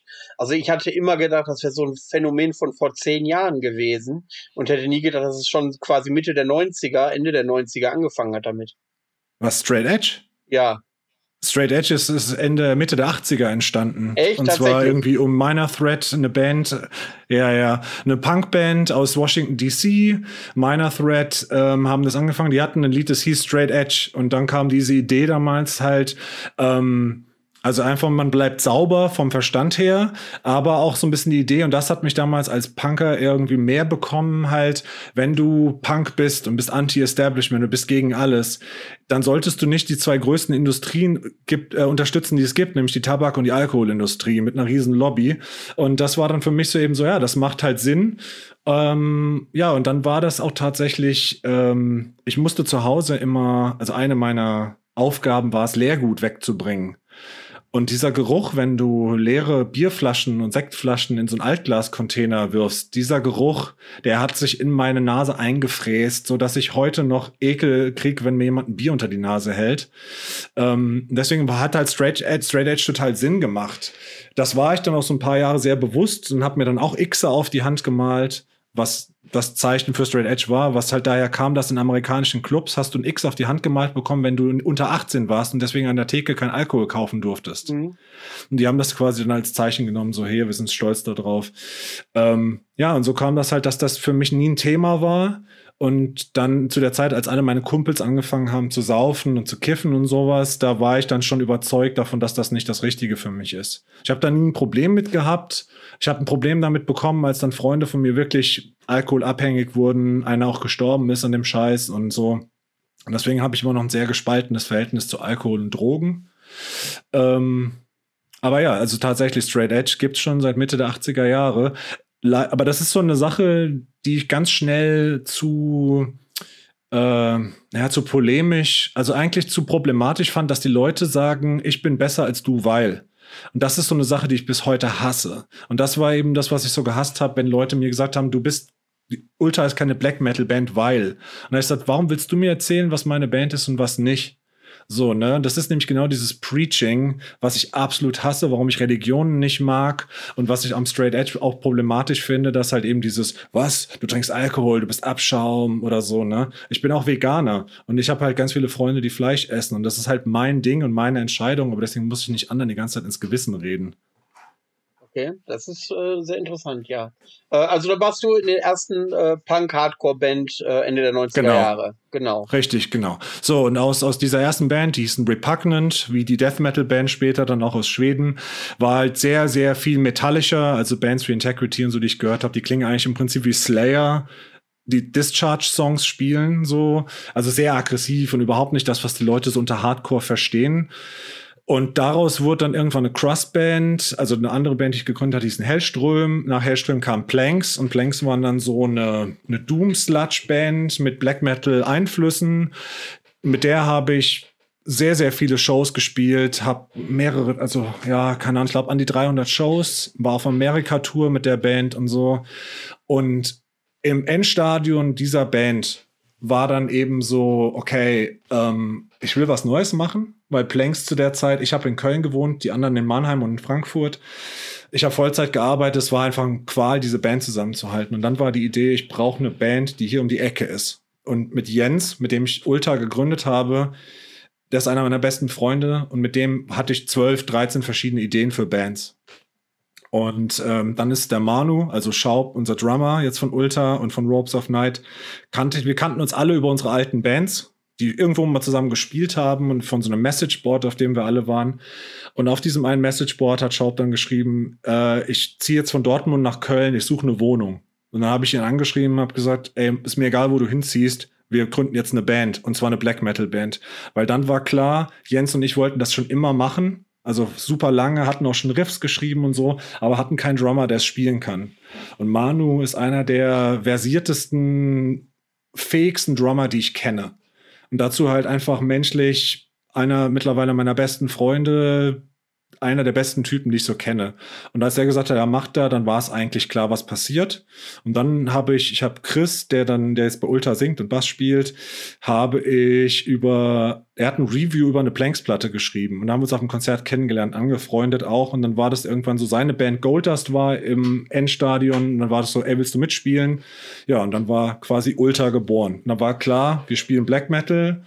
Und ähm, es soll eher so ein bisschen brutaler sein und eher so ein bisschen amerikanischer. Und haben dann einfach mal losgelegt. Und dann haben wir halt vier Songs geschrieben und die erste Platte gemacht, die halt noch ganz anders klingt als das, was wir jetzt machen. Ja. Aber das war so der Startpunkt von Ultra, ja. Äh, wie seid ihr auf den Namen Ultra gekommen? Äh, Ulta ist ein Ort in der Geschichte von H.P. Lovecraft. Ähm, die Katzen von Ulta, aber mit R noch am Schluss. Und Namen finden ist immer ultra schwer. Und Genau. äh, ja, ich hatte dann, also ich bin großer Lovecraft und Poe-Fan, hab dann da halt ganz viele Namen, aber im Prinzip, wenn du Lovecraft durchgehst, alles, was es da gibt, ist schon mal in irgendeiner Form von einer Power Metal Band, von einer Black Metal Band, von einer Doom Band irgendwo schon mal benutzt worden. Und es gab zu der Zeit tatsächlich nur Ulta Records mit R. So, dann haben wir uns gegründet und kurz danach gab es dann eine Band, ich glaube aus der Ukraine, die hießen Ulta, aber U-L-T. Aus Russland. Ja, äh, Aus mit Russland, R. genau. Die Genau, sind auch sehr ja- geil live übrigens. Die habe ich mal gesehen auf den Frostvollnächten 2017, glaube ich. Genau, das haben mir auch viele gesagt, dass die auch gut werden. Und dann gibt's das so eine amerikanische Band, wo witzigerweise auch jemand mitspielt, den ich schon irgendwie aus der Black Metal-Szene schon lange kenne. Und der hat dann irgendwann gesagt, oh shit. Also irgendwie so, I didn't know your band is called Ultha 2. Und ich so, mhm. Ja, und die sind aber halt mit voll U-L-T-H-A-R. Bei uns war es aber dann eben, ich bin Fan von Symmetrie. Und bei Ultra ohne das R hast du ein, ein Vokal am Anfang und am Ende. Du hast das T genau in der Mitte und ich wollte halt unbedingt äh, ähm, ein umgedrehtes Kreuz halt haben natürlich.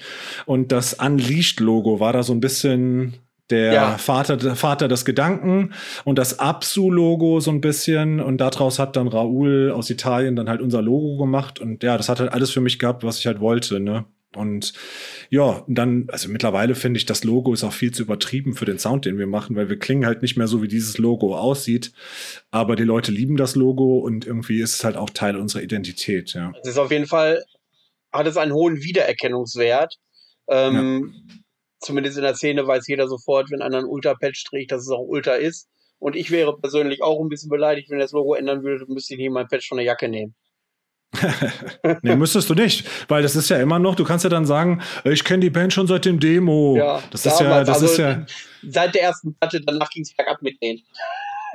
Genau, das ist ja ein wichtiger. Ja, immer gerne. Ja, ein wichtiger Faktor der Black Metal Szene ist ja dieses, guck mal, ich bin so true und deswegen muss man ja immer sagen, ich kenne das schon seit dem Demo und danach ging es bergab. Aber ja. So ungefähr, ja.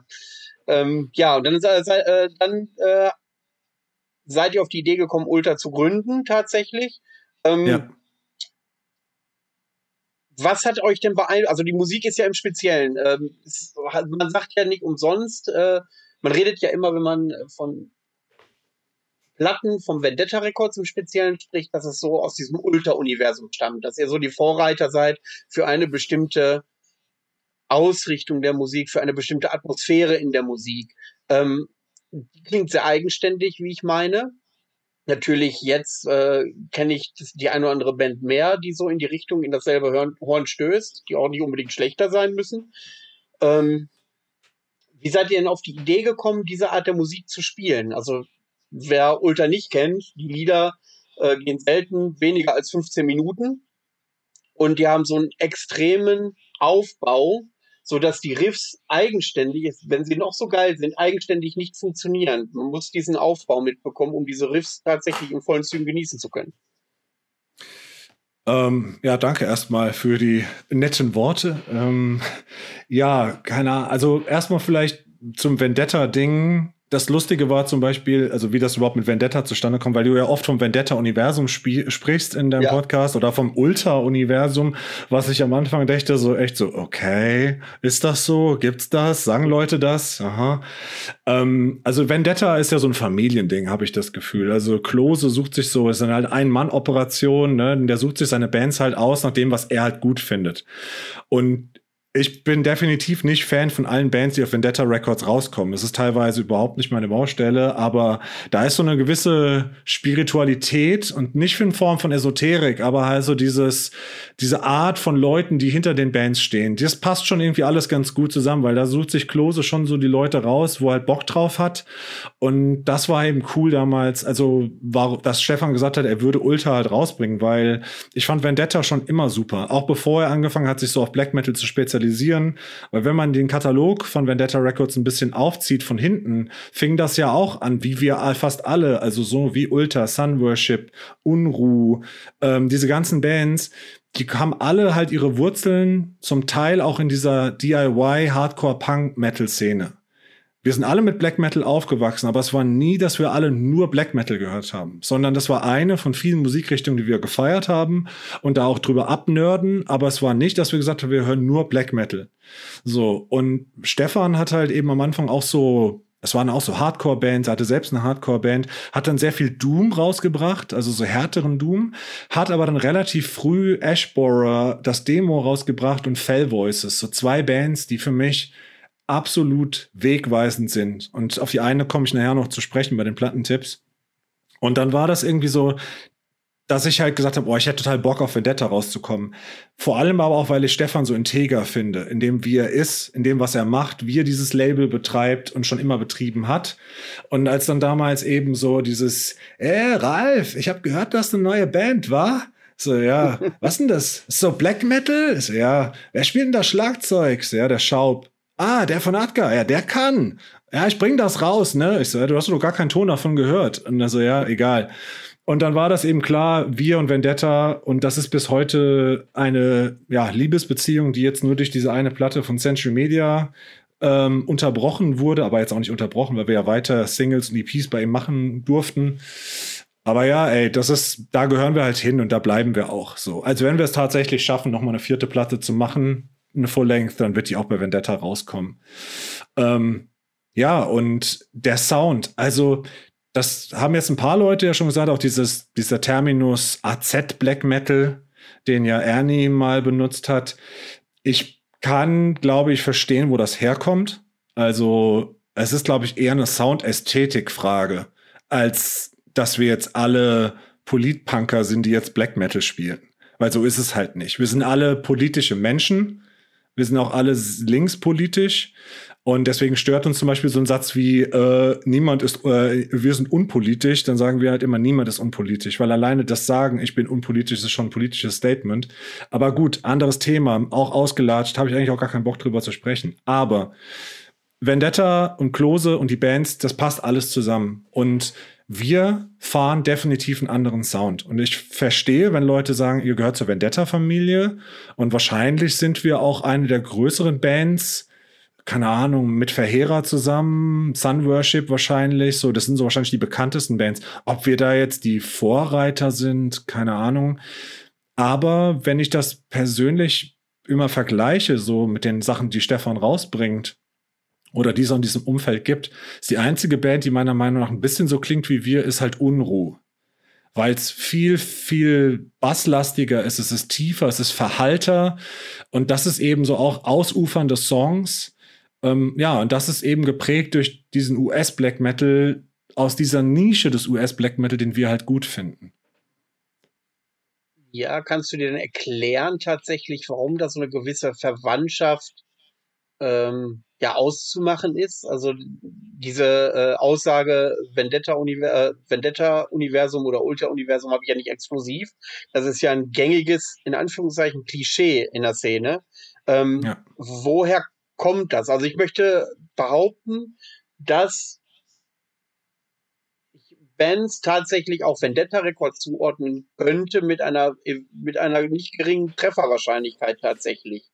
Und wenn ich aber konkret beschreiben müsste, woran das liegt musikalisch, fehlt mir A, die Fachkenntnis, das so zu benennen, wie es dann tatsächlich ist. Und äh, äh B, ist mein Wortschatz auch nicht breit genug aufgestellt, glaube ich, als dass ich das auch beschreiben könnte, woran das liegt. Aber nichtsdestotrotz hat, das alles irgendwie eine Verbindung. Kannst du jetzt erklären, woran das liegt? Mm, also wie gesagt, ich kann es mir eher über den Kontext, also wie wir an die Sachen rangehen oder viel, viele Bands davon daran rangehen. Aber ich muss ganz ehrlich sagen, ich habe ein bisschen Überblick verloren, was Stefan da alles rausbringt. Ich schaff's, ich schaff's teilweise gar nicht mehr, die ganzen Bands anzuhören. Aber Stefan hat auf jeden Fall eine viel höhere Affinität zu eher skandinavisch klingendem Black Metal auch. So, und damit haben wir überhaupt nichts zu tun. Also keine, keine Band, die ich damals abgefeiert habe, die aus Norwegen, Schweden oder Finnland oder so kommt, hat einen Einfluss auf das, was ich schreibe für Ultra und auch das, wie wir dann am Schluss die Musik umsetzen. Ich würde sagen, bei uns ist eher der Einschlag, wenn dann noch Frankreich oder Holland. Und die Holländer haben meiner Meinung nach gerade die stärkste Black Metal-Szene in Europa. Aber also sagen wir mal, von, von der musikalischen her, wie wir rangehen, eher sowas wie Blut aus Nord oder sowas, ne? Ähm, nicht das super chaotische wie jetzt Deathspell Omega oder so ein Kram, aber trotzdem klingt keine Band aus diesen Ländern so wie das, was wir machen. Aber das ist jetzt auch, also das soll überhaupt nicht hochnäsig klingen oder von wegen, oh, guck mal, wie exklusiv wir sind. Aber unsere Soundverwandtschaft, also von Ultra speziell, die sehe ich eher beim Doom. Und zwar bei dem, bei dem harten Genre des Dooms. Also jetzt nicht Manila Road oder, oder was jetzt alle so, dieses, diese Classic Doom Bands oder so, aber sondern einfach Bands wie, äh, die ja eher so aus dem Funeral Doom kommen, also runtergestimmte Gitarren, wobei wir gar nicht so krass runtergestimmt sind, viel mehr Bass, wir haben die Synthes drin und versuchen eher eine Soundfläche zu erzeugen. Und das machen nicht so viele Bands meiner Meinung nach. Also wie gesagt, Unruh haben das, Sun Worship haben das auch, aber Sun Worship sind einfach viel rasanter als wir durch Bastis Schlagzeugspiel. Ähm, deswegen, also es gibt schon immer mal Bands, wo man hört, so, okay, die hauen in dieselbe Kerbe wie wir. Aber deswegen ist es vielleicht auch legitim zu sagen, Ultra ist keine pure Black Metal Band, weil ist es nicht. Ich bin, ich finde halt, wir sind eine Metal Band, die halt Blast Parts hat, aber die genauso im Sound von Neurosis oder sowas halt ihre Patenschaft haben, wie in dem von Black Metal Bands. Okay, ähm, dann seid ihr zusammengekommen und habt die erste Platte aufgenommen. Äh, wie war denn wie kann ich mir denn so den Findungsprozess der Musikrichtung äh, vorstellen? Also ihr habt gesagt, oder du hast gesagt, ihr habt euch beeinflussen lassen von amerikanischen Bands. Ähm, da haben wir schon an in diesem Gespräch schon zwei, drei Mal zumindest angekratzt. Ähm, warum ausgerechnet diese, und jetzt werde ich gleich eine überspitzte Frage stellen, warum äh, ausgerechnet dieses naturverbundene amerikanische und ähm, ja, was fesselt euch daran? Und jetzt kommt die überspitzte Frage, ist dann äh, der Asch von Nagaroth auch so ein Typ, weil der rennt ja, hat jetzt auch gestern wieder einen Post, wie er in Amerika durch die Wälder streift und äh, irgendwelche Tiere erlegt. Oh, schön, schön für ihn, ja. äh, nee, nee, nee. Also da, da muss jetzt auch irgendwie die, also die Grenzen, also abgrenzen. Und zwar, also eine Band, die für mich auf jeden Fall Pate stand, die mich so ein bisschen motiviert hat, wieder Black Metal zu hören, nachdem ich jahrelang wirklich versucht habe, also fast gar nichts davon gehört habe, war, als ich das erste Demo von Wolves in the Throne Room bekommen habe. Und die haben ja so dieses, diesen Öko-Black Metal so ein bisschen groß gemacht. Also dieses, wir leben auf einer Farm und haben diese Naturverbundenheit. Und da sind sie ja damals auch in Teufels Küche gekommen, als sie in einem Weiß-Interview gesagt haben, dass sie Teile von Hitlers Naturphilosophie so ein bisschen gut fanden, was dann aus dem Kontext gerissen wurde. Und dann hatten wir ja sofort Ärger bekommen. Und die sind halt eigentlich Crust-Punks aus, aus Oakland, so, ne, die halt super politische Typen sind, so, und die waren dann auch damals total zerstört darüber, so, oh Mann, ey, was ist da nur passiert und so. Ähm, die sind auf jeden Fall vom Sound her so ein bisschen Einfluss, aber wir sind keine naturverbundene Band. Also wir sind schon naturverbundene Menschen, aber das ist diese Black Metal Bands, die über Feld, Wald und Wiesen singen, das ist nicht unser Ding. So, sondern die Bands, die mich jetzt beeinflussen beim Schreiben. Und das muss man halt einfach vielleicht auch sagen. Als Ultra angefangen haben, haben Jens und ich angefangen, Riffs zu schreiben. Und das war wirklich, wir versuchen einfach mal, was wir da schreiben können. Und dann war es schon relativ schnell klar, dass Jens von der Zeit her nicht viel beisteuern kann an eigenen Ideen.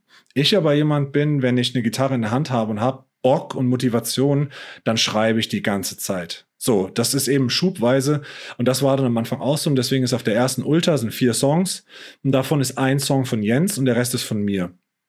Jens hat dann aber meine Sachen gehört und wusste sofort, was er machen soll hat es dann eben vorwärts gepusht. Und die erste war noch, ne, da waren die Songs zehn Minuten lang, die war noch wesentlich unausgegorener in dem, was wir tun.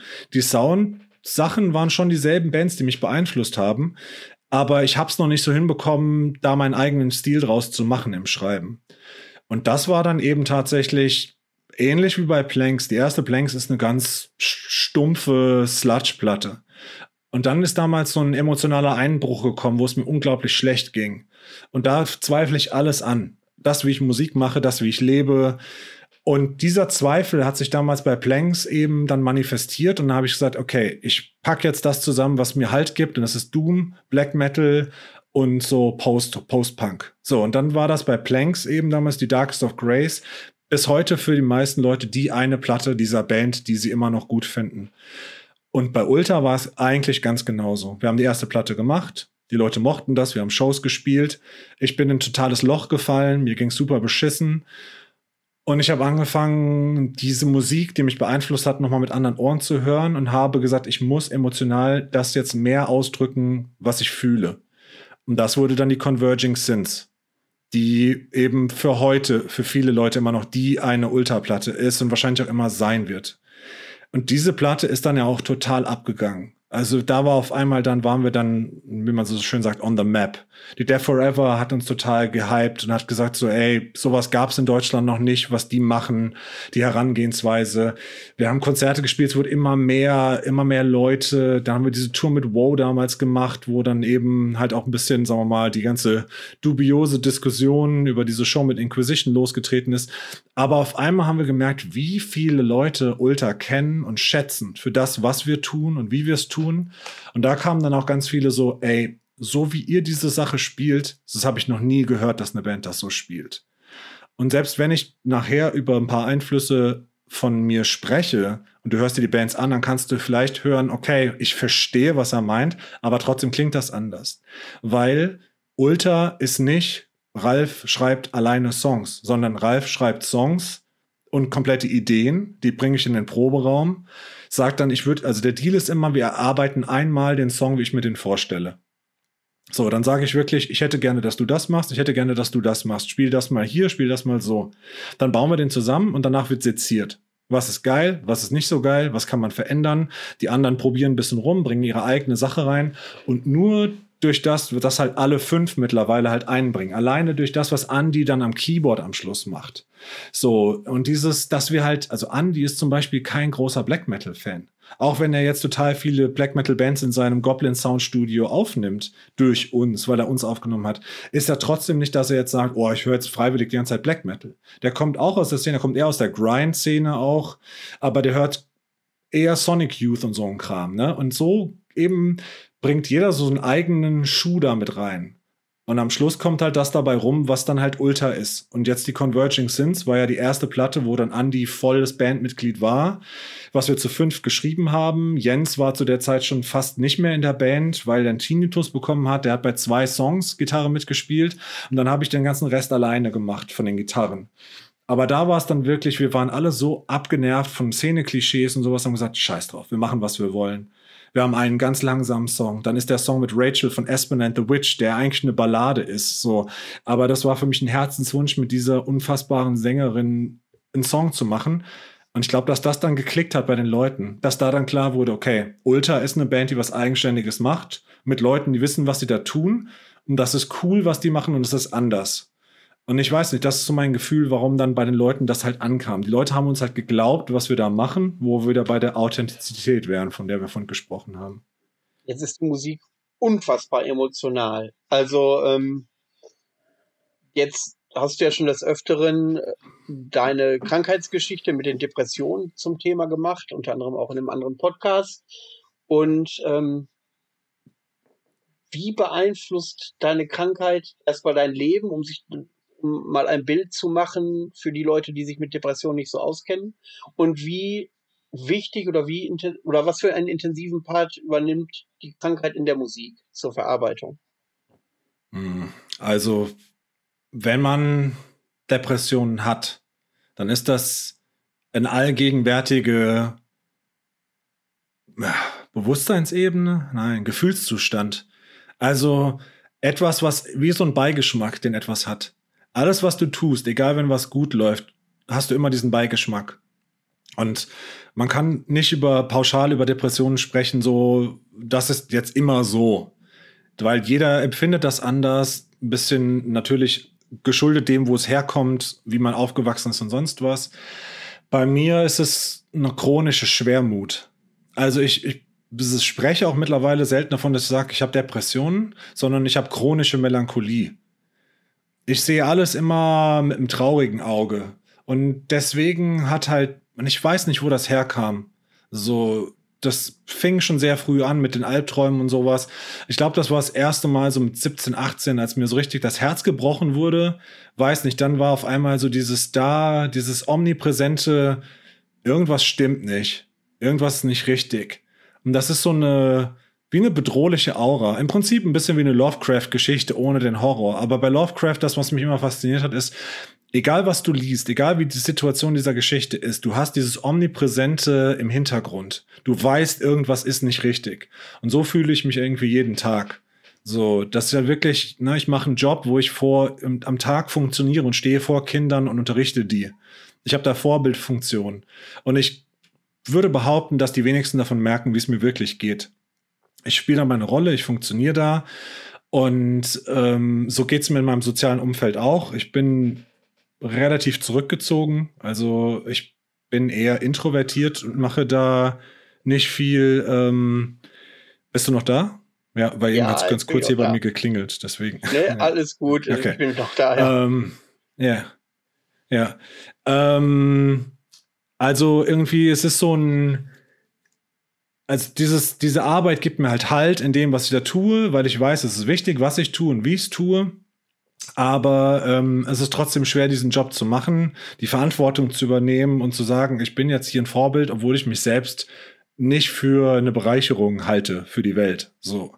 Und das eben verarbeite ich dann in Musik, diesen Zweifel, diese ganze Auseinandersetzung mit dem, was ich erfahren habe, wie es mir geht, ganz oft, diese Verzweiflung, diese Hilflosigkeit, aber auch einfach dieser Blick auf die Dinge, zu wissen, ich hätte gerne das, was andere haben, aber ich kann so nicht leben. Ich komme da nicht hin.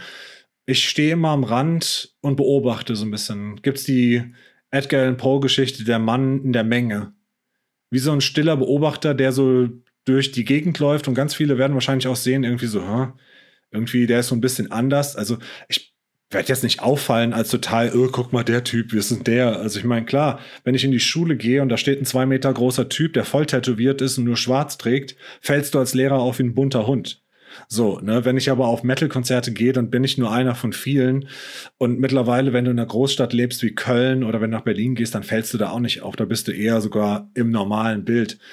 Ähm, ja, und keine Ahnung, die Musik hilft mir halt, diesen Zwiespalt in meinem Kopf zu verarbeiten. So, diese ganzen Fragen, auf die ich keine Antworten habe und die Verarbeitung von all den schlechten Gedanken, die ich halt habe. Und Musik machen hat mir das schon immer geholfen. Planks war eigentlich nicht groß anders von Ulta. Also viele sagen auch, das ist eine musikalische Weiterführung mit einem anderen Unterton. Und so ist Ropes of Night jetzt wahrscheinlich auch meine Post-Punk-Band, die ich jetzt halt habe. Auch wenn ich da jetzt tatsächlich nicht singe und keine Texte für schreibe, aber die Musikform ist so und die Texte, die jetzt Tom macht, der da singt, passen halt auch in dieses Stimmungsbild zu dieser Musik. Es ist halt einfach meine Sprache, die ich spreche. Und das ist, glaube ich, das, was halt diesen roten Faden in Ultra halt gibt, durch diese ganzen vielen Releases, die wir mittlerweile haben. Und das ist jetzt eine ganz schöne Menge. Ähm, dass das halt, dass man immer hört, das ist diese Band ja, zu den Releases ähm, bin ich immer überrascht, wenn ich dann so alle paar Monate, oh, Olda hat wieder eine EP rausgebracht, wieder zwei neue Songs oder so, ne? Äh, da bin ich immer sehr baff, weil ihr da auch äh, äh, ja kaum Vorlauf habt oder irgendwie ankündigt, dass da was kommt, sondern das ist einfach plötzlich da. Ähm, das ist aber auch der Absicht tatsächlich. Ist das so? Ich hasse, ich hasse diese ganze Promo-Maschinerie. Und das war tatsächlich für mich das Schlimmste an der Central Media Geschichte war, dass wir vorher einen Song auskoppeln mussten und sowas. Ich okay. habe von vornherein zu Stefan gesagt, ebenso bei Planks war das mit irgendwie mit Golden Antenna Records auch so. Wir müssen vorher einen Song, einen Song launchen. Warte, jetzt bist du kurz weg gewesen. Ja, Ach. Okay. Es, es, ist nicht schlimm, es ist nicht schlimm. Okay, okay, okay. Ähm, also das war dann so, du musst vorher, ihr müsst vorher eine Single rausbringen und das und das und das war einfach so, ich sagte, ich hasse das. Ich hasse das, wenn Promomaschinen arbeiten und hier, äh, das ist das Art, das Artwork unserer neuen Platte, die in vier Monaten erscheint. Hier sind Fotos vom Schlagzeuger auf der Toilette, während er die Session mhm. einspielt. Ja, so, wen interessiert das? Oh, noch schlimmer, wenn Bands dann, oh, wir haben einen Menschen dabei, der filmt ein Studioreport und bla bla bla so. Also von großen Bands, wenn die in einem großen Studio sind und wenn jemand bei Steve Albini auf aufnimmt, da gucke ich mir das auch an, weil das geil ist. Wenn irgendeine pissige kleine Metalcore-Band hat aber jemanden, der ästhetische Schwarz-Weiß-Filme dreht darüber, wie sie ihre mediokren Riffs in einem Studio aufnehmen, dann denke ich mir so, was soll das? Wen interessiert das? Wer guckt das? Es scheint Leute zu geben, die das tun. Ich brauch's nicht. Und der Kodex, also von vornherein bei Ultra war, wir machen nur das, was wir selbst gut finden. Wir drucken nur Merchandise, was wir selbst tragen würden. Wir schreiben nur Songs, die wir uns selbst wirklich gerne anhören würden. Keine Kompromisse. Und das war eben zum Beispiel auch so von Central Media. Dann war irgendwann die Frage, ob wir nicht die Intros unserer langen Songs ans Ende von dem Song davor sch schneiden könnten, damit man quasi, wenn man den Song skippt, direkt in dem krassen Part ist. Und ich gesagt habe, nee, so funktioniert unsere Musik nicht, so, ne?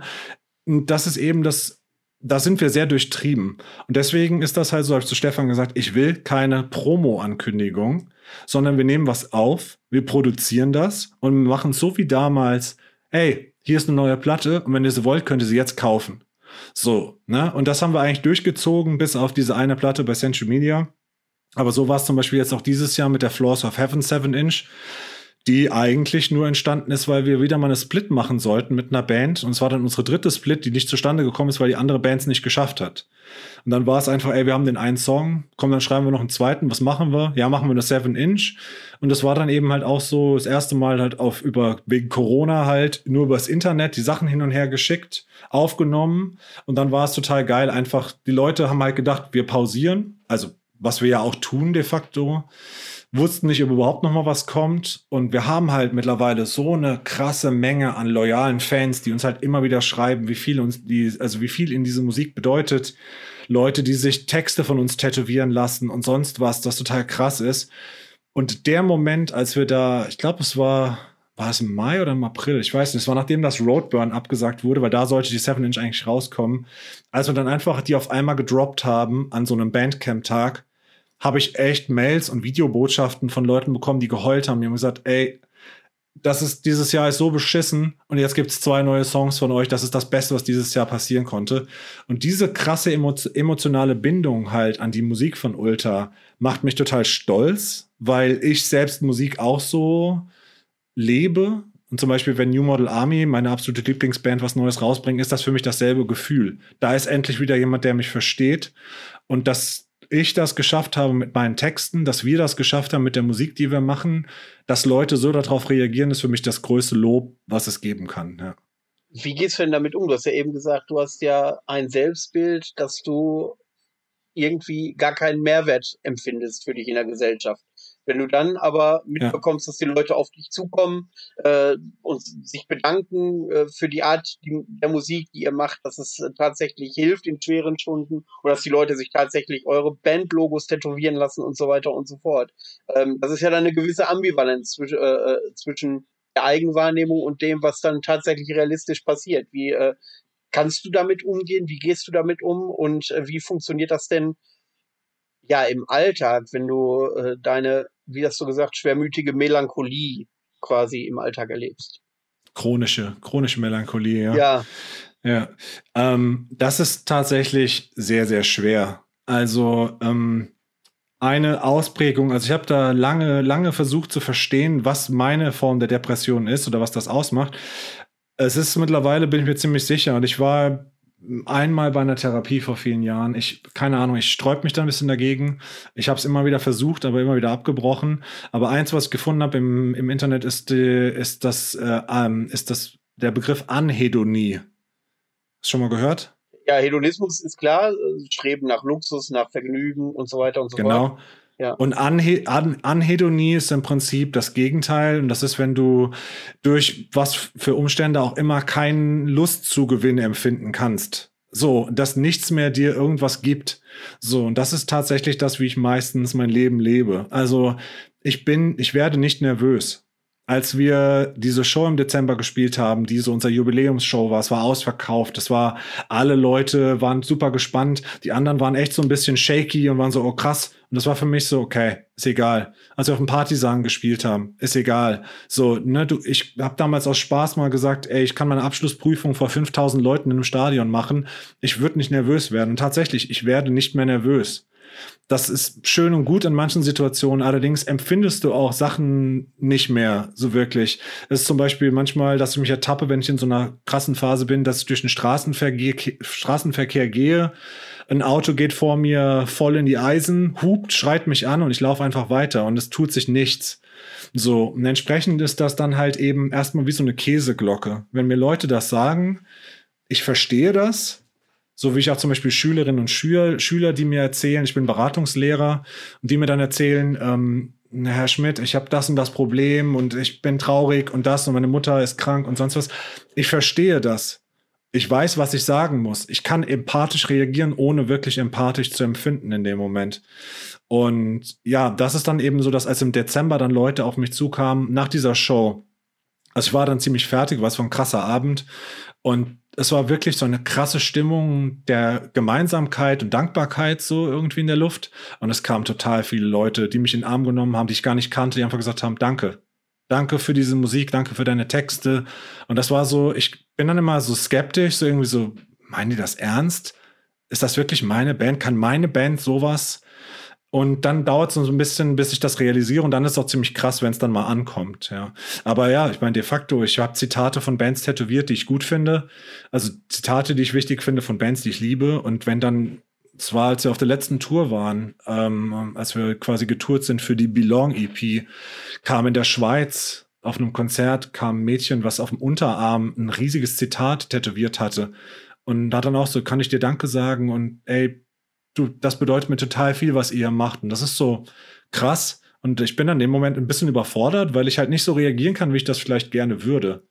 Aber ja, es dauert ein bisschen, aber dann kann ich das auch meistens annehmen. Äh, verspürst du dann nicht auch einen Druck, äh, weitermachen zu müssen? Oder hast du das Gefühl, du bist den Leuten dann auch was schuldig?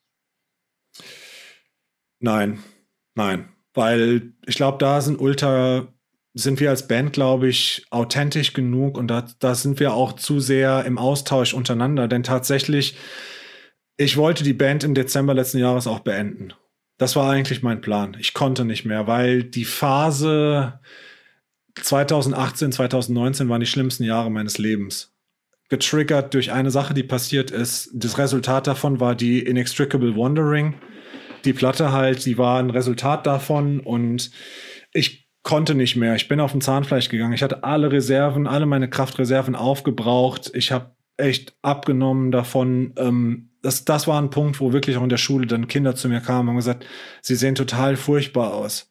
Sie müssen hier raus. Eine Kollegin von mir hat gesagt, ey, du hast einen Burnout, du musst in Kur und so. Und da habe ich gesagt, irgendwann, das geht nicht mehr. Und die Band wurde zu einem gewissen Zeitpunkt sehr, sehr viel Arbeit mit sehr viel Gerede das fing tatsächlich an mit dieser Inquisition-Geschichte aus, sodass wir viel mehr über Dinge reden müssten, mussten über die Band, als tatsächlich das zu tun, was wir eigentlich mal wollten, nämlich zusammen uns einfach treffen und Musik zu machen.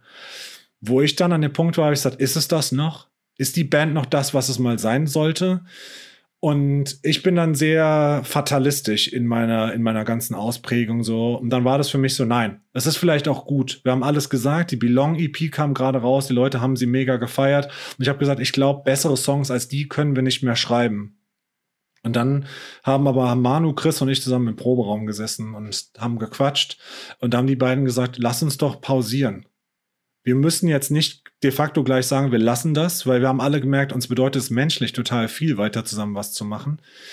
Und ähm, da haben die gesagt, so kannst du damit leben, dass wir sagen, wir spielen diese Show und sagen dann erstmal auf unbestimmte Zeit Pause. Weil wir haben jetzt fünf Jahre Vollgas gegeben mit 120 Shows, drei Full-Length-Platten, Splits, EPs und sowas. Ne? Wie du gesagt hast, wir haben eine unglaublich hohe Frequenz vorgelegt. Und dann habe ich gesagt, okay, ihr bedeutet mir sehr, sehr viel. Ich kann für wenige Menschen wirklich Sympathie oder sowas empfinden. Ich empfinde deswegen auch keinen Hass für Menschen. Aber es ist selten, dass mir jemand wirklich ins Herz wächst. Und das ist diese Band halt. Diese, diese vier Typen bedeuten mir sehr, sehr viel. Und dann war es okay dann mache ich das. Euch zuliebe sagen wir, wir machen eine Pause. Dann haben wir auch gesagt, wir machen die Pause, haben es auch so angekündigt. Und dann kam kurz danach die Anfrage fürs Roadburn. Und dann war es so, oh, okay, das wollen wir dann schon spielen. Dann haben wir aber die Pause gehabt jetzt so. Dann hieß es auch Roadburn fällt aus und so. Und dann war es eben, ich habe mit Ropes angefangen, endlich Musik zu machen, die ich immer machen wollte. Endlich eine Post-Punk-Band. Das lief immer besser. Lars hat in Berlin halt mit Sun Worship diese, hat diese klasse, krasse Platte rausgebracht letztes Jahr. Äh, ist bei Unruh auch am Start und da schreiben die neue Platte an. Die hat das Studio, Manu und Chris haben die Grindband und so hat jeder so sein Ding gemacht. Und dann haben wir uns irgendwann mal wieder getroffen im Proberaum, bevor dann diese ganze Corona-Scheiße so richtig losging. Und dann habe ich gemerkt, okay, das ist es halt doch noch. Das ist immer noch die Band, mit der ich das weitermachen will. Wir werden es anders machen, wenn wir nochmal voll aktiv werden, weniger Shows, selektieren. Aber wir wollen auf jeden Fall weiter Musik machen zusammen und deswegen sind wir gerade auch tatsächlich am Arbeiten, ja. Also tatsächlich an der vierten Platte. Oh, das sind ja aber großartige Neuigkeiten. Ja. Ähm, äh, ohne großartig ins Politische abzudriften. Ich hatte sehr viele politische äh, Sendungen in letzter Zeit und da bin ich auch ein bisschen überdrüssig. Aber du hast jetzt ein paar Mal äh, diese Inquisition-Geschichte angesprochen. Für diejenigen, äh, die es noch nicht wissen, worum es da geht, kannst du da mal kurz einen Abriss äh, halten, äh, damit auch jeder auf einem Stand ist, der sich das anhört? Ja, ja, auch also kann ich machen. Es ist so das Thema, was wir wahrscheinlich am, leider am meisten besprochen haben mit dieser Band, obwohl es tatsächlich wichtigere Themen gibt. Aber es war damals, es war eine bescheuerte Situation und mit ganz vielen Leuten, die sich ja auf, auf so eine Schlammschlacht, wie man sie jetzt ja in den Medien auch sieht. Also du hast ja im Moment, das Internet ist leider kein Raum für eine ordentliche Diskussion. Und normale Gespräche untereinander gibt's nicht mehr, habe ich das Gefühl. Und ja, das Internet ist dann halt eben cool. Da gibt's einen Brand, da kann man dem Auto vorbeifahren und Bilder machen, ne? so dieses Gaffertum. Wir, wir haben eine Tour gebucht mit Wow aus Amerika. Wow, eine von den amerikanischen Black Metal Bands, die ich schon immer abgefeiert habe. Chris, der Hauptbandtyp und ich sind mittlerweile gute Freunde. Die wollten schon lange rüberkommen auf Tour, hat nie geklappt und dann hatten sie eine Einladung fürs Roadburn 2017. Und dann hat er gefragt, ey, wollen wir nicht zusammen touren? Ulta hatten zu der Zeit gerade die Converging Sins rausgebracht. Ähm, haben wir gesagt, ja, machen wir. Die Tour wurde gebucht von Luke von Doomstar. Luke kannte ich über Planks, weil der das Bloodshed-Fest in Eindhoven immer macht. Ähm, Sänger von einer politischen Grindband und war für uns dann halt so, okay, wir haben halt einen Booker, der politisch weiß, was halt gut ist und was schlecht ist, der auch der Booker für Inquisition war tatsächlich, für Rock the Nation. So, aber wir, Inquisition war ein Name für uns, Band, die wir alle absolut belanglos fanden, weil wir immer gedacht haben, ey, ich höre lieber Immortal, es ist dasselbe, nur ein besser. Und ähm, naja, dann haben wir diese Tour gebucht mit Wow und da war dann eine Show im Baruch in Rotterdam, einer der bekanntesten Metal-Läden so in Holland. Festival, und das war, also waren zwei Festivals, samstags und sonntags. Wir sollten sonntags spielen. Das waren wir, Wow, Turia, gute Freunde von uns und eben halt auch Inquisition als Headliner. Am Abend vorher ein Festival haben Echo Collective, ein Streicherensemble, ich glaube aus Holland sogar, auf jeden Fall aus Benelux, haben eine Burzum-Platte gespielt. Eine Ambient-Platte von Burzum, die sie mit Streichern reinterpretiert haben. Echo Collective ist mittlerweile eine Riesennummer. Die spielen in der Elbphilharmonie und sowas, ja. Und ich bin ja großer Fan von Filmmusik und die sind unfassbar gut. Und ja, auf jeden Fall haben sie damals halt diese Burzum-Platte gespielt mit ein paar anderen Bands. Es waren zwei Shows und die Veranstalter haben einen Doppelflyer, oder besser gesagt, das Baruch hat einen Doppelflyer gemacht, wo beide Flyer nebeneinander waren. Wir haben die Tour angekündigt, wir haben dieses, wir haben dieses Festival ange, also gepostet und dann ging es ab auf einmal aus unserem Umfeld. Ne, wir alle halt ne, linkspolitisch, haben viel mit AJZs zu tun und sowas. Dann kamen Leute, Alter, ihr steht auf einem Flyer mit einer Burzum-Show. Wir so, hä? Das ist keine Burzum-Show. Das ist eine Band, die spielt ein Burzum Ambient-Album mit Streichern. Ist egal, da steht Burzum auf dem Flyer und ihr seid da mit drauf. So, dann haben wir mit denen darüber geredet. Das hat sich dann meistens geklärt und auf einmal ging es dann los. Ihr spielt mit Inquisition. Die sind ja Nazis. Wir so, hä? Wieso sind Inquisition denn Nazis? Und ich habe dann erstmal gerattert, so, hä, was weiß ich über die Band? Und dann habe ich eben ein bisschen geguckt und gegoogelt. Und wenn du googelst Inquisition, findest du tatsächlich Bandfotos vom Anfang dieser Band, wo dieser Haupttyp vor einer Reichskriegsflagge steht. Und dann hat er ein Harsh Noise Projekt gemacht, was auch irgendwas mit 88 im Titel hat, mit halt dieser typischen Harsh Noise SS Optik lange Rede, kurzer Sinn, der hat dafür oft Schelte bekommen, das war mir vorher nicht klar, hat sich in zwei Interviews dazu geäußert, hat gesagt, das war eine Jugendsünde, es war dumm und ich bin kein Nazi und Nazis finde ich scheiße. So, da war das für uns okay, vor allem weil halt eben unser Booker ein linkspolitischer Punker aus Holland ganz klar gesagt hat, ich arbeite mit denen zusammen, weil sie keine Nazis sind. Wären es Nazis, würde ich nicht mit denen äh, arbeiten.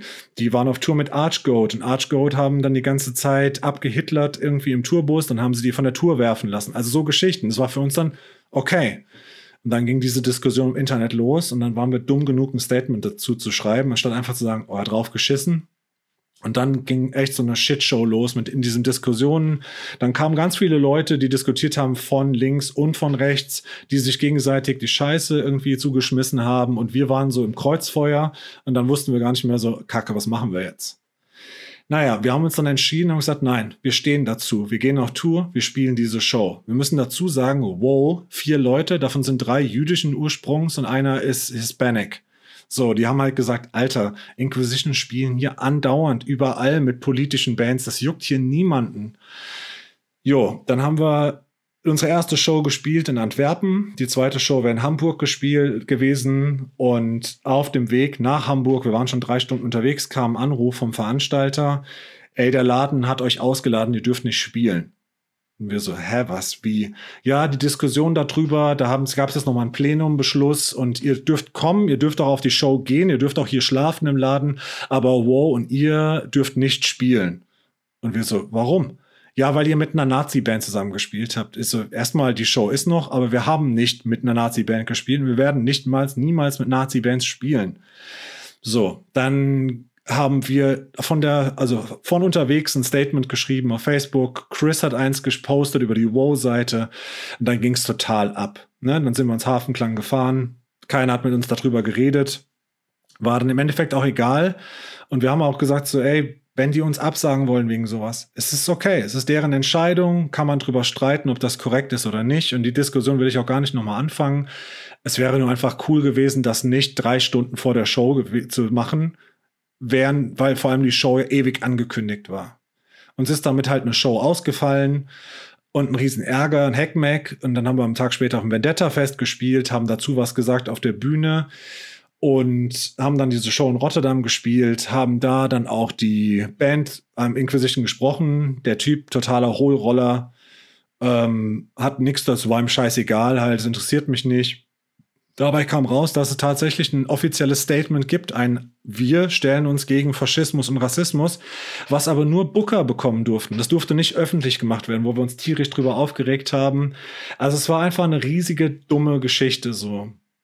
Und im Rahmen dessen wurde zum Beispiel bis aufs Messer angeschrieben, wo Stefan damals noch Teil war mit Vendetta Records. Bis aufs Messer ist der wahrscheinlich beste Plattenladen in Berlin.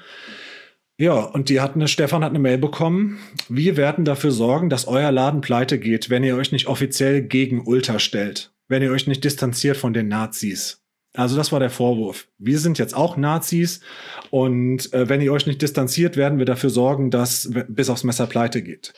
Ich habe Mails bekommen über Wege, die mich, die es mir immer noch nicht erschließen, äh, mit der Drohung, man würde sich an meinen Dienstherrn wenden, nämlich die Bezirksregierung, und würde denen zustecken, dass ein Beamter des Landes Nordrhein-Westfalen mit Nazis sympathisiert. Also das waren Leute, die wegen einer Show, die wir gespielt haben, mit einer Band, die definitiv keine Nazis sind, so, die eine Vergangenheit haben, die problematisch ist, von der sie sich distanziert haben, und das haben nicht viele Black Metal Bands, haben sie angefangen, quasi sowas zu betreiben, was für mich damals ich war am Boden zerstört, weil ich einfach nicht mehr verstanden habe, was hier passiert, wie das sein kann. Vor allem mit der Reputation, die wir halt als Band haben, mit dem, was wir gemacht haben bis jetzt, dass wir immer ein klares Standing haben, dass wir gesagt haben, wir sind linke Menschen, die Black Metal spielen. Wir sind keine linke Black Metal Band. Ultra hat keine politische Agenda, aber unser Standing ist ganz klar. Das war auch allen klar. Und dass wir dann auf einmal Show-Absagen haben, weil wir Nazi-Sympathisanten sind. Und das ist bis heute noch ein Thema. Ich hatte ein Date vor einem halben Jahr. Du spielst, du, ja, ich habe gesehen, du spielst in Bands, ne, Bands, ja, hier Ultra. Äh, dann kam eine Mail, ich kann nicht mehr mit dir ausgehen, weil du hängst mit Nazis rum. Ich so, bitte was? Und dann gibt's halt einen Artikel, der im Internet halt unkommentiert steht, wo dann halt eben was so drin steht mit halt nur Ultra sympathisieren mit Nazis. So, das ist also, das wird für immer so die Scheiße sein, die bei uns so an der Windschutzscheibe klebt. Ja. Mittlerweile hat sich das irgendwie einigermaßen gelegt. Wir kriegen immer mal wieder eine Show abgesagt, irgendwie wegen sowas. Es ist total surreal, einfach nur. Ja. Ähm, gut, dann äh, hätte ich noch eine Frage zum Ablauf in Zukunft. Wäre das dann nicht hilfreich, in Zukunft schon die, die Veranstalter vornherein Bescheid geben? Pass mal auf, äh, wir haben da mal mit Inquisition gespielt und es gibt Leute, die halten Warum? das für problematisch dann, also, ne, und nicht, dass da sowas. Ja. Nein, weil dann wäre es ja im Prinzip, wir entschuldigen uns vorher für was, was wir gar nicht finden, dass es zu entschuldigen gibt. Also wir sind ja bis heute okay, der Meinung, ja. dass es der bessere Weg war, die, die Show zu spielen und klar Stellung zu beziehen, weil das, was wir dann auch gemacht haben, auf der Bühne und danach eben so ein paar True Black Metaler kamen, die gesagt haben, Gott sei Dank spricht endlich mal jemand dieses Problem dieser Szene an. Weil zum Beispiel der Typ, der diese Show am Samstag gemacht hatte, ist ein Betreiber von einem Label aus Holland, dessen Initialen des Labels HH sind. So, und der ja. auf einschlägigen Foren ganz schön über uns abgewettert hat und wow, scheiß Juden und ähm, eben so von wegen, ja, die Social Justice Warrior, so bla bla bla, wo dann halt so die äh, mit Möbius und so haben alle schön immer mit draufgehalten, ja, das ist alles scheiß Band und Emo und braucht keine Sau. Und der Typ war dann auch da, wollte an dem Sonntag dann weiter Platten verkaufen. Und dann sind wir halt hin und dann haben Chris von War und ich den halt zur Rede gestellt. Und dann kamen sofort seine fünf Lakaien, so richtige Dummglatzen, so, die wirklich dann, wo du gedacht hast, okay. Und da habe ich zu ihm gesagt, so, ey, wir werden uns nicht mit dir schlagen, weil wir wollen dir aber nur mal erklären, was das Problem ist. Haben ihn so lange eben, haben ihm unsere Meinung gesagt und dann hat er sich irgendwann so, äh, ja, okay, ähm, äh, und dann ist, hat er sich verpisst und dann kamen Leute danach so, thank God, these Nazi fucks are gone. Also, ja, cool. Also, aber es hat niemand danach gefragt, wie dieser Abend gelaufen ist oder sonst was, sondern einfach, es steht im Raum, Ultra haben mal mit einer Nazi-Band gespielt, was halt de facto einfach falsch ist. Ja, und äh, wenn man dann wüsste, was danach noch bei Inquisition auf den Tisch gekommen ist, an Geschmacklosigkeiten, ähm, Ja, ja das, das ist natürlich das, echt ätzend. Ein Highlight, als das damals rauskam, war tatsächlich, dass jemand kommentiert hat, was bedeutet das jetzt für Ultra? Ultra sind also jetzt auch Sympathisanten von Kinderpornografie. Das hat tatsächlich jemand, ja, hat tatsächlich jemand geschrieben, wo ich gedacht habe, unfassbar. Unfassbar, ey. Das ist so, es ist einfach so hirnverbrannt alles, aber wie gesagt, ich habe kein Problem damit, wenn Leute unter gewissen Gründen Shows absagen, wenn sie das begründet tun, mit Vorlauf, so dass die Band reagieren kann. Ich sehe es immer mit dem, mit dem Auge von einem Veranstalter und mit dem Auge von einer tourenden Person. Und einfach dieses, dieser Tourausfall von der Band, wie jetzt Wow, die einfach für acht Shows nach Deutschland kommen, da kannst du keinen Tag Day off machen. So, das hat sich Gott sei Dank später, und das muss man dann eben sagen, so, das hat sich finanziell dann noch geregelt, alles so, aber es ist trotzdem einfach halt das falsche Vorgehen. Wenn du eine Show annimmst, dann sollen die Veranstalter prüfen, wen sie sich da ins Haus holen und sollen dann eben sagen, möchten wir oder möchten wir nicht. So, und das haben die Leute bei Ultra ja die Chance jederzeit. Und wenn sie das nicht tun, und das, die Situation hatten wir auch schon, und dann kommt auf einmal jemand anderes und schreibt die an, wieso könnt ihr diese Band buchen? Die haben doch mal mit Nazis gespielt. Dann wäre es vielleicht der richtige Weg, uns zu kontaktieren, unsere Meinung dazu mal einzuholen oder vielleicht einfach mal selbst ein bisschen zu, Recherche zu betreiben. Es ist keine Ahnung, ich will da gar nicht in die Diskussion gehen. Und das ist eben Vergangenheit. Wir haben trotzdem unseren Weg gemacht. Wir wissen mittlerweile, was können wir, was können wir nicht. Wir selektieren sehr hart Shows. Wenn die Leute uns mal fragen würden, wie viele wir abgelehnt haben in Läden, die wir nicht spielen wollen, mit Bands, die wir nicht spielen wollen, das interessiert aber niemanden so. Ne? Wir haben unser Standing, wir machen da jetzt unser Ding. Und ja, es wird wahrscheinlich irgendwann nochmal passieren, aber es ist mir mittlerweile auch ziemlich scheißegal haben wir das Thema jetzt auch abgefrühstückt. Ähm, dann will ich mal wieder auf die Band zurückkommen. Und zwar habt ihr, zumindest kommt mir das so vor, als Kunstbanause und Amateurhörer äh, so einen besonderen Aufbau in eurer Musik. Also ich habe eben ja schon angedeutet, dass eure Riffs irgendwie alleine nicht funktionieren, sondern das war ein mhm. minutenlangen Aufbau, äh, dass ihr den produziert und dass das, dass die Intensität ja erst mit so einem Peak ab Minute zwölf meinetwegen äh, äh, kommt, wo man dieses Lied und die Musik auch erst richtig versteht. Ähm, habt ihr da Vorbilder oder wie seid ihr auf die Idee gekommen, diese Musik in der Art so zu machen? ganz einfaches Stichwort, Filmmusik. Ich bin Riesenfilm-Nerd, hatten wir ja vorhin schon das Thema. Mhm. Und Serien-Nerd und mich hat seit, äh, mein Star Wars war einer meiner ersten Lieblingsfilme. Äh, ich habe damals Episode 6, also Return of the Jedi damals noch im Kino gesehen. Also wirklich, als er das erste Mal rauskam. Und da war schon diese Faszination für Filmmusik klar. Was er auch beschrieben hatte, das Omen, diese Chöre und sowas. Und das hat mein Empfinden von Soundästhetik, von musikalischem Aufbau total geprägt. Mein Opa väterlicherseits hat immer klassische Musik laufen lassen. Damals war ich so, oh, ist das grauenhaft, aber heute verstehe ich das und bin ihm unfassbar dankbar, dass er mir da so viel gezeigt hat.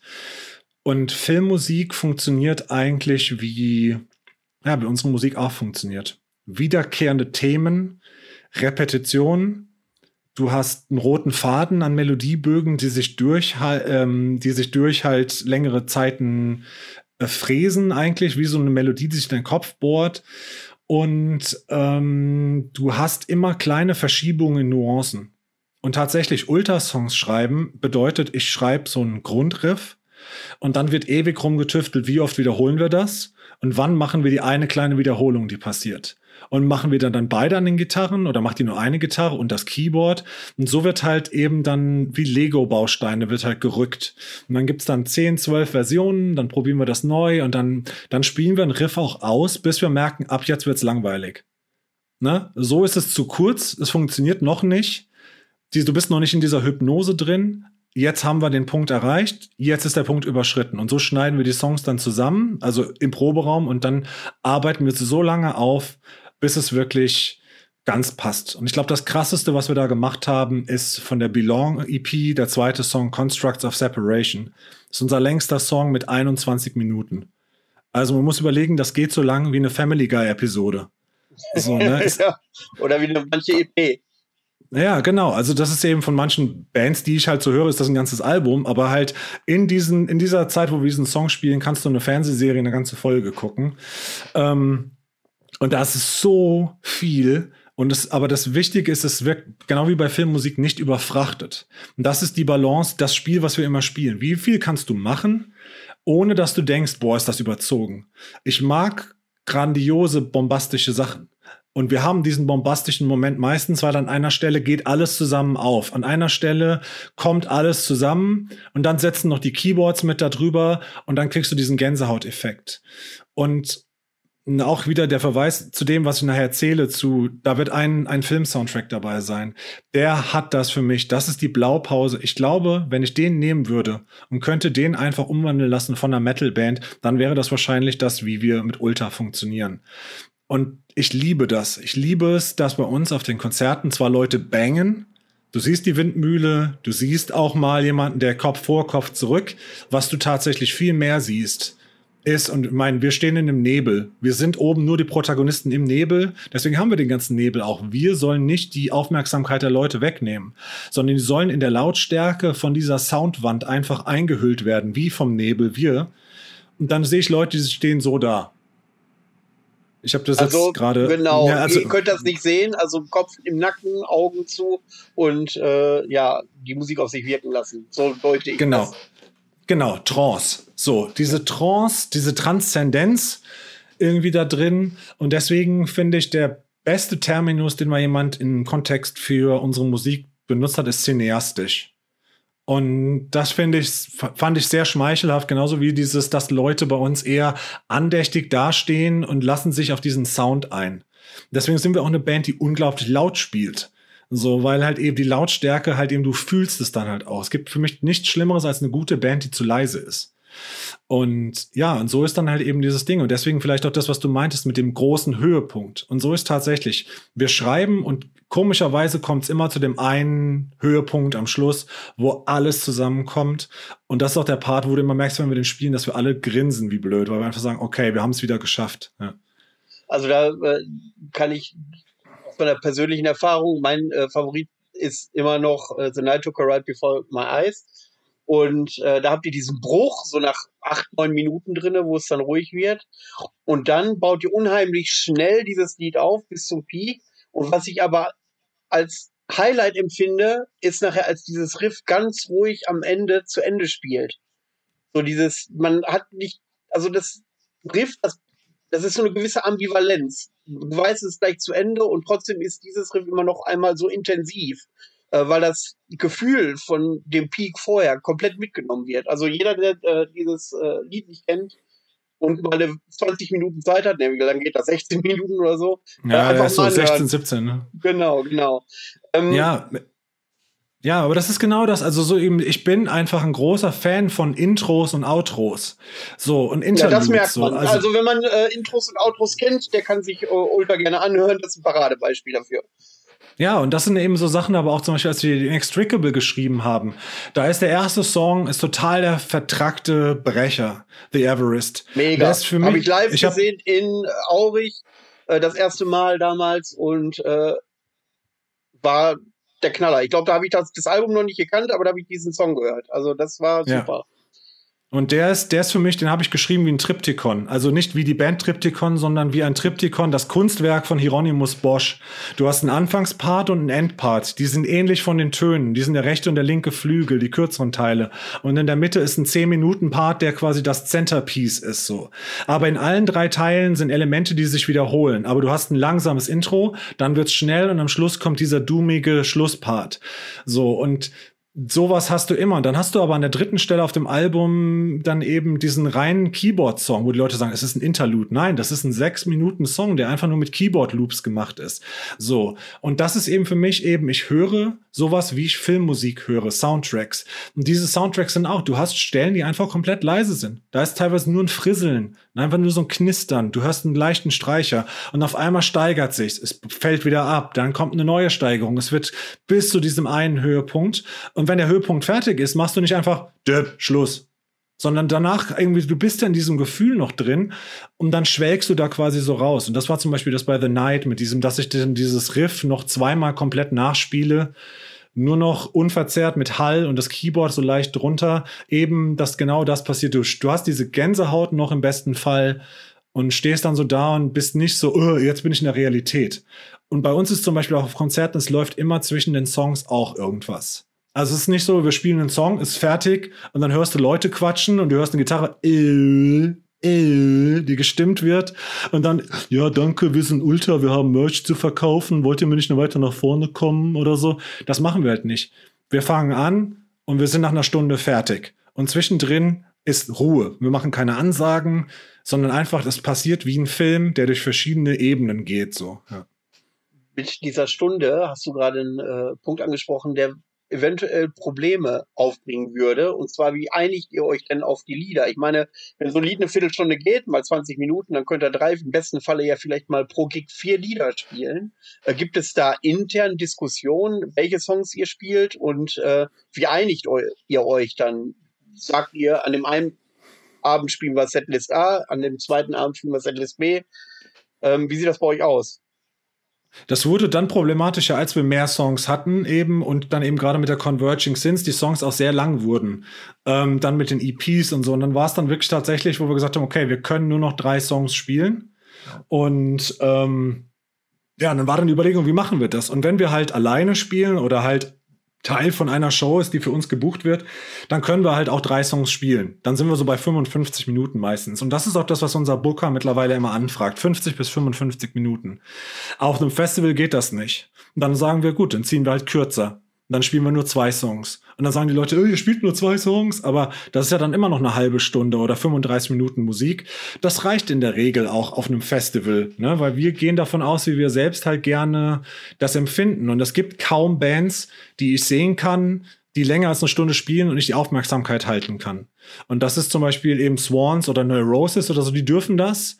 Oder wenn ich auf so einem, so einem Soundtrack, also einem Konzert bin von Max Richter oder von damals Johann Johansson, also so Filmmusikkomponisten, das halte ich lange aus. Aber an solchen Black Metal Band oder so, die sollte meiner Meinung nach nicht länger als 35, 40 Minuten auf die Fresse spielen und dann lieber noch einen Song Zugabe und dann ist gut, aber nicht die Leute übersättigen. Und bei uns ist dann halt so, eigentlich sind wir uns relativ einig meistens, welche Songs funktionieren live am besten. Es gibt Songs, die werden klar geschrieben, dass die eigentlich nur Plattensongs sind. Aber es gibt die Songs, die live halt einfach krachen. Und dann merken wir halt auch beim Testen, das läuft. Wir haben uns immer mal vorgenommen, wir wechsel wechseln die Song, die Setlisten und meistens waren es nur drei Konzerten. Okay, die Setlist funktioniert am besten, lass uns die weiterspielen. Okay, und ähm, bei welchen Songs hast du so die besten Erinnerungen live? Welche funktionieren für dich live am besten? also der eine Song, der immer funktioniert, der auch immer unser letzter Song sein wird wahrscheinlich, ist äh, Fear Lights the Path, Close to Our Hearts. Mhm. Der letzte Song von der Converging Sins. Der ist scheinbar unsere Hymne. Den lieben die Leute abgöttisch und der macht auch immer noch Spaß. Und der ist die Quintessenz von dem, was wir mit Ultra machen. Ähnlich ist es tatsächlich mit äh, No Fire, Only Smoke von der Belong EP, der erste Song. Der ist auch einer, der live genauso funktioniert hat. Und ähm, ja, Everest, der am Anfang sehr schwer ist zum Reinkommen, aber spätestens ab der Mitte und am Schluss mit diesem Fett, dieser fette Ausklangpart, der hat immer, da siehst du wirklich, dass die Leute halt komplett hohl drehen und dann ist es eigentlich immer das Beste, ja. Ich habe so zwei besondere Live-Erlebnisse in Erinnerung. Ähm, jetzt, jetzt rein subjektiv, soll keine Allgemeingültigkeit haben. Und zwar habe ich bei äh, einem Ultrakonzert in Berlin das erste Mal eine Veränderung in der Zuschauerschaft des Black Metal festgestellt. Also ich, das erste war damals in Zukunft am Ostkreuz, glaube ich. Äh, da, ja, da haben wir meistens jedem, gespielt. Ja. ja, genau. Da habt ihr mal einen rauswerfen lassen mit einem Absurd-Shirt oder der ist rausgeflogen, weil er ein Absurd-Shirt anhatte oder irgendwie sowas. Und ähm, da habe ich das äh, festgestellt, dass da so diese, da war ich mit der Lederjacke und den Patches schon eine Ausnahme. Da waren viele Leute mit Rollkragen, Pullover, Rotwein, so intellektuelle. Also natürlich jetzt pauschal beschrieben, klar, aber so diesen, diesen Eindruck hat das auf mich gemacht. Und was mir in Aurich besonders aufgefallen ist damals, dass äh, sehr, sehr viele äh, Frauen im Publikum waren. Also die auch, also dazu muss man zur Erklärung sagen, Chrysion war der Headliner, so Death Metal und dementsprechend war das Publikum auch, obwohl das, obwohl die Bands relativ gemixt waren, wie ich finde, aber das Publikum war halt relativ auf Krision ausgerichtet. Und äh, bei eurem Auftritt waren halt ungleichgemäß viele Frauen im Publikum. Wie gesagt, rein subjektiv. Ähm, das sind so zwei bemerkenswerte Veränderungen in der Zuhörerschaft, die mir bei euren Konzerten im Speziellen aufgefallen sind.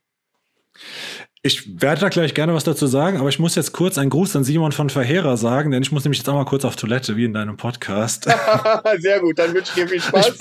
Ich, ich, ich bin in einer Minute wieder da. So, bin wieder da.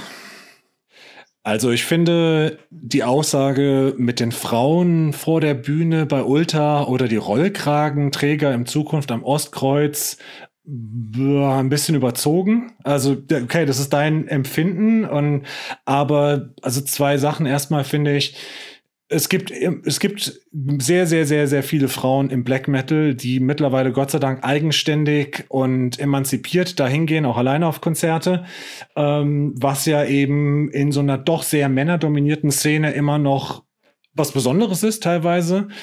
Es ist eine Szene, wo immer noch Wörter wie female fronted benutzt werden. Als wenn das irgendjemand interessiert, ob da eine Frau mitspielt oder nicht. Also das muss selbstverständlich sein. Und entsprechend muss es selbstverständlich sein, dass im Notfall bei einer Band auch mal lauter Frauen vorne stehen. Jetzt kannst du natürlich argumentieren, ja, Ultra, guck dir die mal an, die Pretty Boys und keine Schminke. Ist ja auch kein richtiger Black Metal. Natürlich mögen die Frauen das.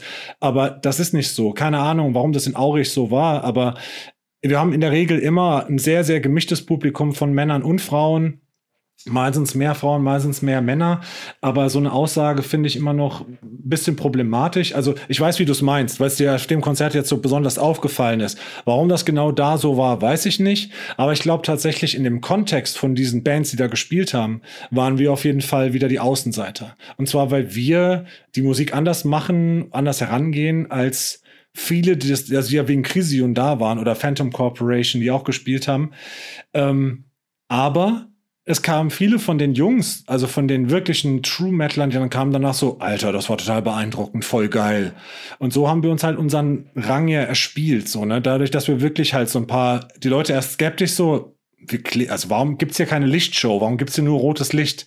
Warum haben die so viel Nebel? Was soll der Hall auf dem Gesang? Warum sehen die so aus, wie die aussehen? Und danach waren sie so, oh, okay, das ist geil, ich verstehe es. Und eben, was du meinst mit dem Rollkragenträger, also dieses Sinnbild des, des äh, Spe nicht Specs, doch Specs-Lesers im Prinzip so, ne? Also der, der mit einem Wittgenstein-Buch oder mit der kritischen Theorie irgendwie die ganze Zeit rumphilosophiert und hat dann seinen, seinen Rotwein und oh, jetzt höre ich mir mal ein bisschen Black Metal in einem autonomen Zentrum an. Das, also tatsächlich die Leute, die so sind und Black Metal hören, gibt's auch schon immer. Nur die haben sich meistens eben nicht wohlgefühlt auf den, in den Konzerträumen, wo diese Bands stattfinden. Und das ist auf jeden Fall ein Wandel, den es gibt seit ein paar Jahren, dass halt eben diese Räume wie das Zukunft im Ostkreuz eben sowohl True Metlern, die mit allen Kutten kommen und drei Lagen an Bandshirts übereinander, neben jemanden stehen, der, was weiß ich, einen Topfschnitt und einen Rollkragenpulli anhat, so, ne? Die meiner Meinung nach nicht mehr oder weniger Fans dieser Musik sind oder einen Bezug dazu haben, nur eben das optische Bild, dieses traditionelle Bild, das ist auf jeden Fall ein bisschen gebrochen. Und das ist ja ganz oft so ein Thema, wo dann die Leute diskutieren, oh, das macht unsere Szene kaputt und was wollen die da?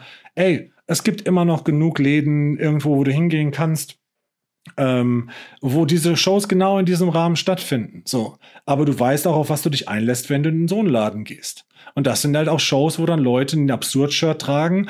Der ist ja nicht einfach rausgeflogen damals, sondern die Veranstalter haben gesagt, hör mal zu, also wir haben eine gewisse, gewisse Toleranz bis zu einem gewissen Grad, aber absurd ist halt eben Blaupause Nazi Black Metal. Und das läuft halt hier nicht. Das ist ein Laden, der von Linken geführt wird und eben von Linken ist diese Show veranstaltet. So, wir können tolerieren, wenn du das anhast oder das anhast, so das alles easy, so, ne? Aber nicht das. So, und dann war der Typ halt, war gleich auf Krawall gebürstet.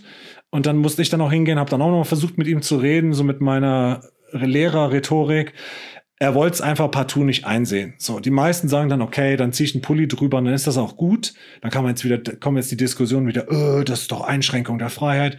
Ist halt einfach so. Ich, wie gesagt, keinen Bock darüber zu diskutieren mehr. Es gibt die Läden, wo das einfach so ist und da fühlen sich halt, und das finde ich eben gut. es sollen sich alle Leute wohlfühlen auf der Show, die Bock haben auf diese Musik.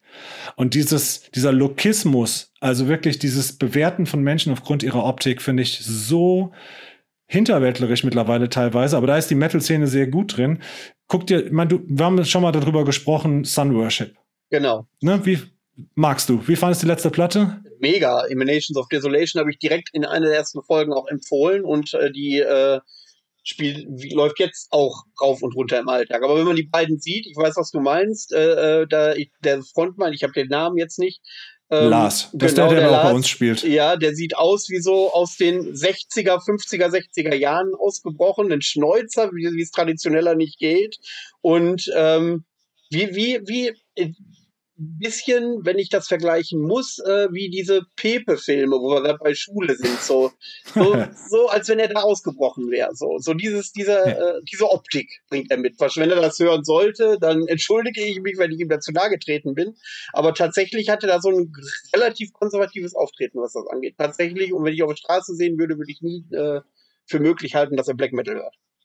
Ja, und der hat vor allem so viel Ahnung davon, so ein Fund, also ein fundiertes Wissen, so, und wie gesagt, ich bin da echt ein Nerd und ich weiß da echt viel drüber. Und den Lars ist einer, der da mithalten kann und mich teilweise noch übertrifft, so. Und deswegen ist Lars eben auch, der ist genau, ich meine, der hat, ich kann dir, ich könnte dir Fotos von ihm zeigen, damals mit langen Haaren und seinem Benediction-Pulli und sowas, ne? Die hat jeder, ja, so, ne? Aber, aber das ist eben genau das Ding so. Ich, ne, ich sehe jetzt auch nicht aus wie der Proto-Black Metaler. So, und ich finde eben mittlerweile ist halt einfach, dass dieses, dieses Genre ist so weit geöffnet worden, da, das ist halt dann einfach so. Und entweder du kannst ja diese Leute scheiße finden, aber die zerstören nicht deine Szene, weil deine Szene gibt's ja immer noch. Wenn du den engstirnigen Black Metal haben willst, mit lange Haaren, Nieten und das Publikum sieht gleich aus und, das, und die Bands, dann findest du Shows, wo das so stattfindet. So, es gibt aber eben, das ist so wie die Diskussion, Rügenwalder macht jetzt auch vegetarische und vegane Produkte. Die haben ja ihre Fleischindustrie nicht eingestellt, sondern die haben einfach einen neuen Zweig aufgemacht und verdienen damit, ja, noch mehr Geld. Und so gibt's im Black Metal diese ganzen Ausprägungen Ausprägungen, diese Nischen, die gab es ja schon immer. Es gibt nur halt jetzt neue Nischen. Und eben, wenn du da keinen Bock drauf hast, wenn du keine vegane Wurst von Rügenwalder essen willst, dann kaufst du halt keine von Rügenwalder, sondern kaufst weiter deinen Met-Aufschnitt oder sowas. Ne? Und so kannst du eben halt auch weiterhin Shows finden, wo halt alle fünf Bands und alle Leute im Publikum genau gleich aussehen. So, dann kannst du dich aufregen darüber, aber die werden dir ja nicht deine Szene wegnehmen oder kaputt machen. Ähm, dann wirft sich natürlich die Frage auf, wir reden hier ganz äh, oberflächlich vom Black Metal. Äh, was haben denn all diese Szenen gemeinsam? Jetzt kann man sagen, ja klar, Black Metal als Musik, aber ähm, dann fehlt mir, also wir brechen das hier alles gerade so auf, da fehlt mir so ein Stück weit der rote Faden, wenn ich jetzt einen Satz nennen müsste, was alle Bands unterschiedlichster Richtung gemein haben. Kannst du mir da vielleicht auf die Sprünge helfen? Äh, du, du, also nein, das, das, der, der einzige, die einzige Verbindung ist, dass wir alle mal irgendwann Black Metal gehört haben und fanden diese Musikrichtung gut. So, und jeder, der Musik macht, geht mit einem gewissen Ziel daran. Die einen sagen, ich möchte genauso klingen wie Band XY. Ich gehe in den Proberaum und schreibe Songs wie Band XY. Und mir reicht es, dreimal die im Jahr im, im MTC in Köln bei einer Pay-to-Play-Show als erste Band zu spielen dann ist das cool, dann ist das so. Es gibt Bands, die sagen, ich habe das so gehört und ich kann das aufs nächste Level hieven. Dann hast du Bands wie Ruins of Beverest oder sowas, ne? Die halt eben aus dieser Szene kommen, ewig dabei sind und machen was Eigenständiges. So, da kannst du noch ganz viele andere Be Beispiele nehmen. Dann hast du aber auch Bands wie Death Heaven, über die sich ja alle immer aufregen. Das sind ein paar Kids aus Kalifornien, die eben total die Schluffis sind, so, ne? Die aber auch Black Metal gehört haben und sagen, boah, ich finde das geil. Und sie machen es halt auch, aber sie sagen halt, ja, ich werde aber deswegen jetzt nicht anfangen, meine Klamotten anders anzuziehen. So, da kann man sich drüber aufregen, aber ist es denen, soll man denen verbieten, diese Musik zu hören, nur aufgrund der Tatsache, dass sie nicht als Mettler aufgewachsen sind und nicht immer schwarz tragen oder so? Finde ich nicht. So, und deswegen, ich glaube, die einzige Kompon also die einzige Konstante, die wir alle haben, ist, dass wir die Begegnung mit dieser Musik hatten und aus irgendeinem einer Epoche, ne, also bei mir eben die erste Welle, die zweite Welle, andere Leute haben es dann halt erst durch Wolves in the Throne Room kennengelernt, noch später, es gibt Leute, die sind Black Metal Die Hard Fans, die haben es über Death Heaven kennengelernt Das ist halt einfach so, ne? Aber wir alle haben dieses Stilmittel. Schreigesang in der Regel, Blastbeats, aber auch das kannst du nicht pauschalisieren. Burzum, langsame Songs, ne? Behemoth, Grölgesang statt Schreigesang. Aber das, was irgendwo im Weiteren als Black Metal benannt wird, hat dich irgendwann getroffen und so berührt, dass du gesagt hast, ich möchte diese Musik auch machen, in irgendeiner Form. So. Und das ist völlig, völlig okay für mich. Das ist ein wunderbares Schlusswort mit Blick auf die fortgeschrittene Zeit. Ähm, dann danke ich dir erstmal für äh, die ganzen Aussagen. Es war eine sehr spannende Sendung bisher. Ähm, ja. Zum Ende hin kommen wir zu den Albumvorschlägen. Ähm, da habe ich dich ja gebeten, dir Alben auszusuchen, die dich geprägt haben oder die gerade aktuell bei dir laufen und äh, dass wir darüber sprechen wollen. Wie viele Alben hast du denn mitgebracht? Ähm, ich habe da jetzt lange drüber nachgedacht und habe jetzt, also Sachen, ich habe jetzt Sachen genommen, die eigentlich immer auf meiner Playlist sind. Also sind alles schon Platten, die schon ein bisschen länger raus sind. Aber zwei davon laufen auch gerade wieder konstant auf Heavy Rotation. Und ich habe es jetzt mal bewusst gemacht, weil du ja vorher sagtest, ebenso, es soll ein bisschen drum gehen, Ultra, warum sind Ultra Ultra in allen Facetten, was wir jetzt ja auch erörtert haben, so ähm, zum gewissen Grad, habe ich jetzt mal vier Platten, die, wenn du sie in einen Topf werfen würdest und durchpürierst, wahrscheinlich sowas rauskriegen würdest wie Ultra. Also es sind vier Zutaten, die in diesem Kessel, von dem wie ich Songs anfange zu schreiben und wie wir dann als Band das alles zusammen umsetzen, definitiv eine große Rolle spielen. Das klingt gut. Dann fangen wir mit dem ersten Album an. Erzähl mal ein bisschen was dazu. Gut. Ja, also die erste Platte ähm, ist die für mich wichtigste Black Metal Platte ever. Und zwar würde ich sagen, ist das selbst eine Platte, die total von Emperor geprägt ist. Und wir hatten es ja vorhin davon, wie wichtig ich Emperor, für wie wichtig ich Emperor halte.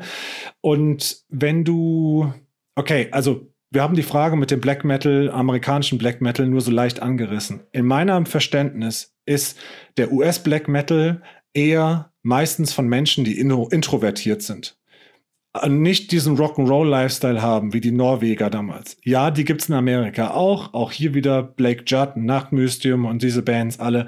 Grundsätzlich habe ich das Gefühl, der Black Metal aus Amerika, der sich mir erschließt und der mich beeinflusst, ist geprägt von Leuten, die eher Selbstzweifel haben, die introvertiert sind, die sich Fragen stellen über das Leben und zweifeln und so. Und diese Bands haben einen Klanggewand, was mich total geprägt hat. Und eine Platte, wie keine andere Platte vorher, war Weakling, Dead as Dreams.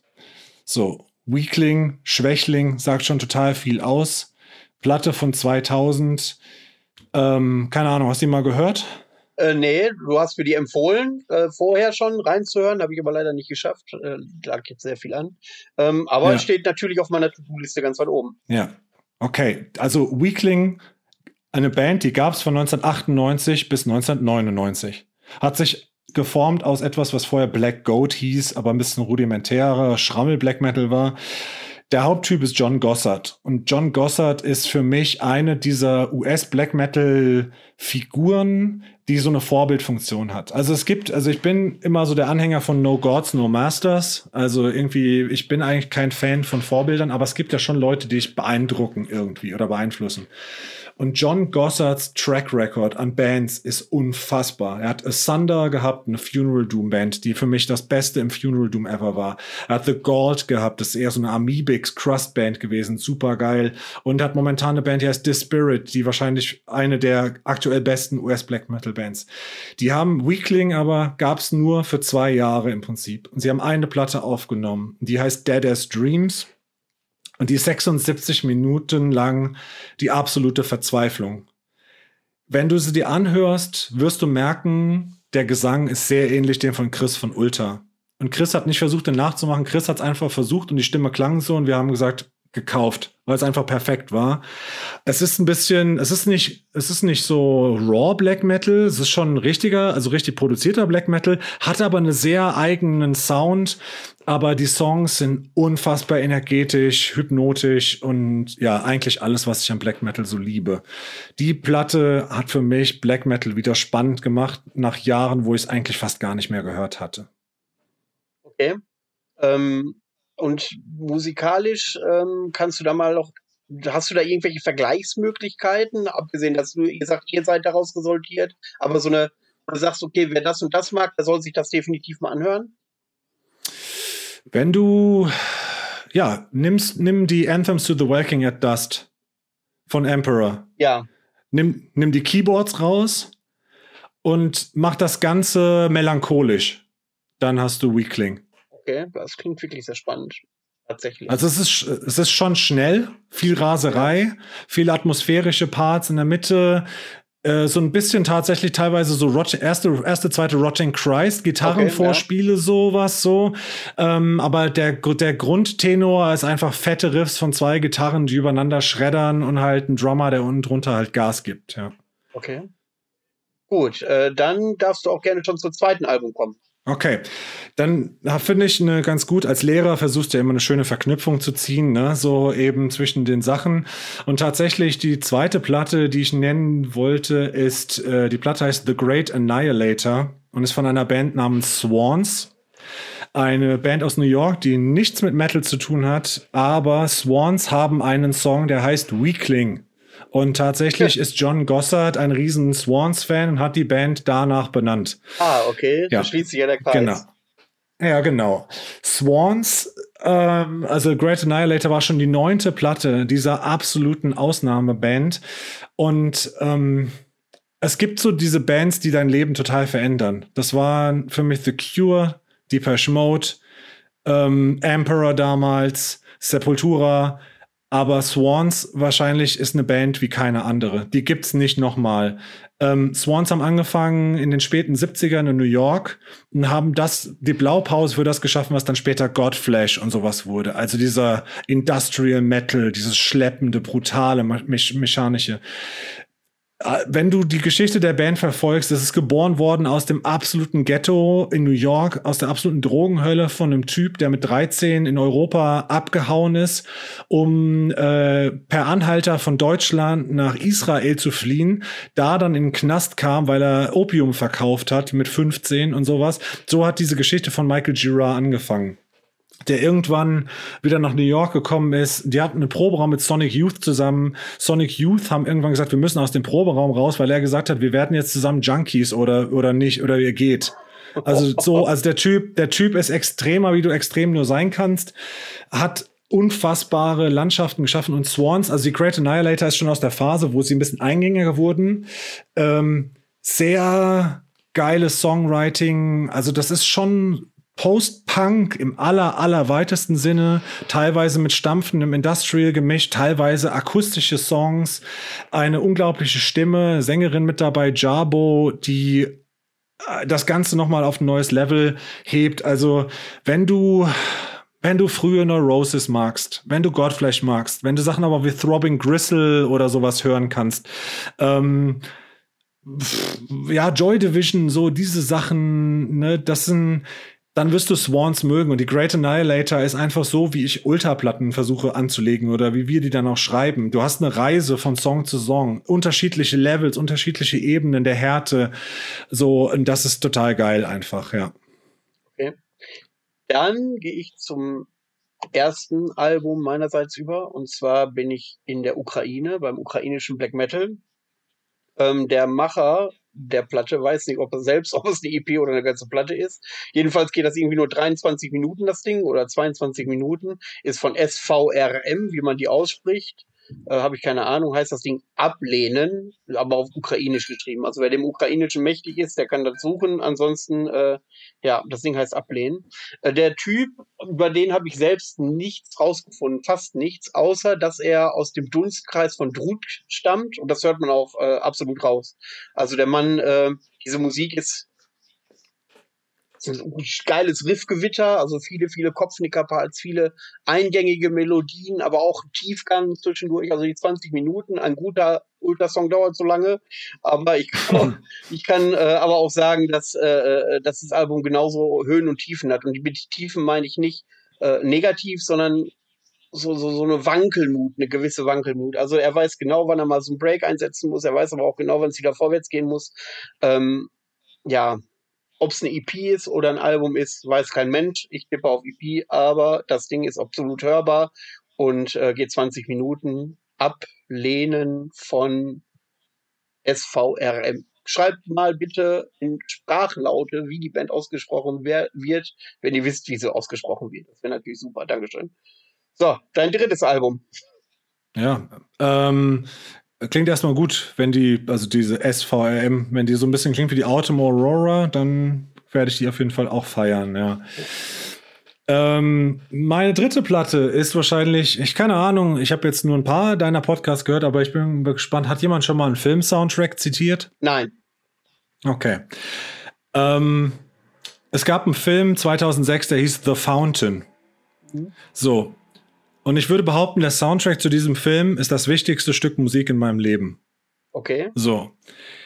Ist von Clint Mansell, das ist der Komponist, zusammen mit dem Kronos Quartett, auch so ein Streicherensemble, ähnlich dem Echo Collective, von dem ich vorhin sprach, und Mogwai zusammen, einer, äh, ich glaube, es sind Iren oder Schotten, so eine Post-Rock-Band, die auch so, so Ambient Post-Rock macht. Die zu dritt haben den Soundtrack zu diesem Film gemacht. Der Film war ein relativer Flop, ist eine Science-Fiction, Liebes, Drama, eine wirre Geschichte mit Hugh Jackman.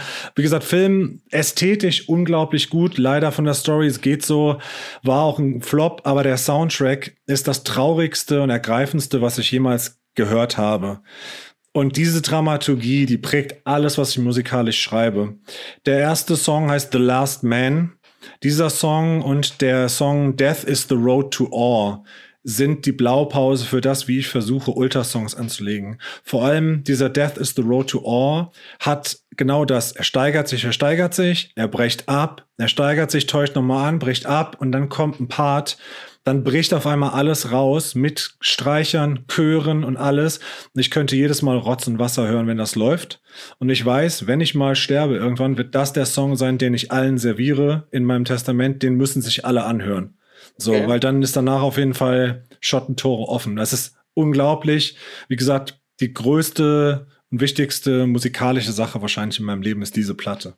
Wann kam die raus? 2006. 2006.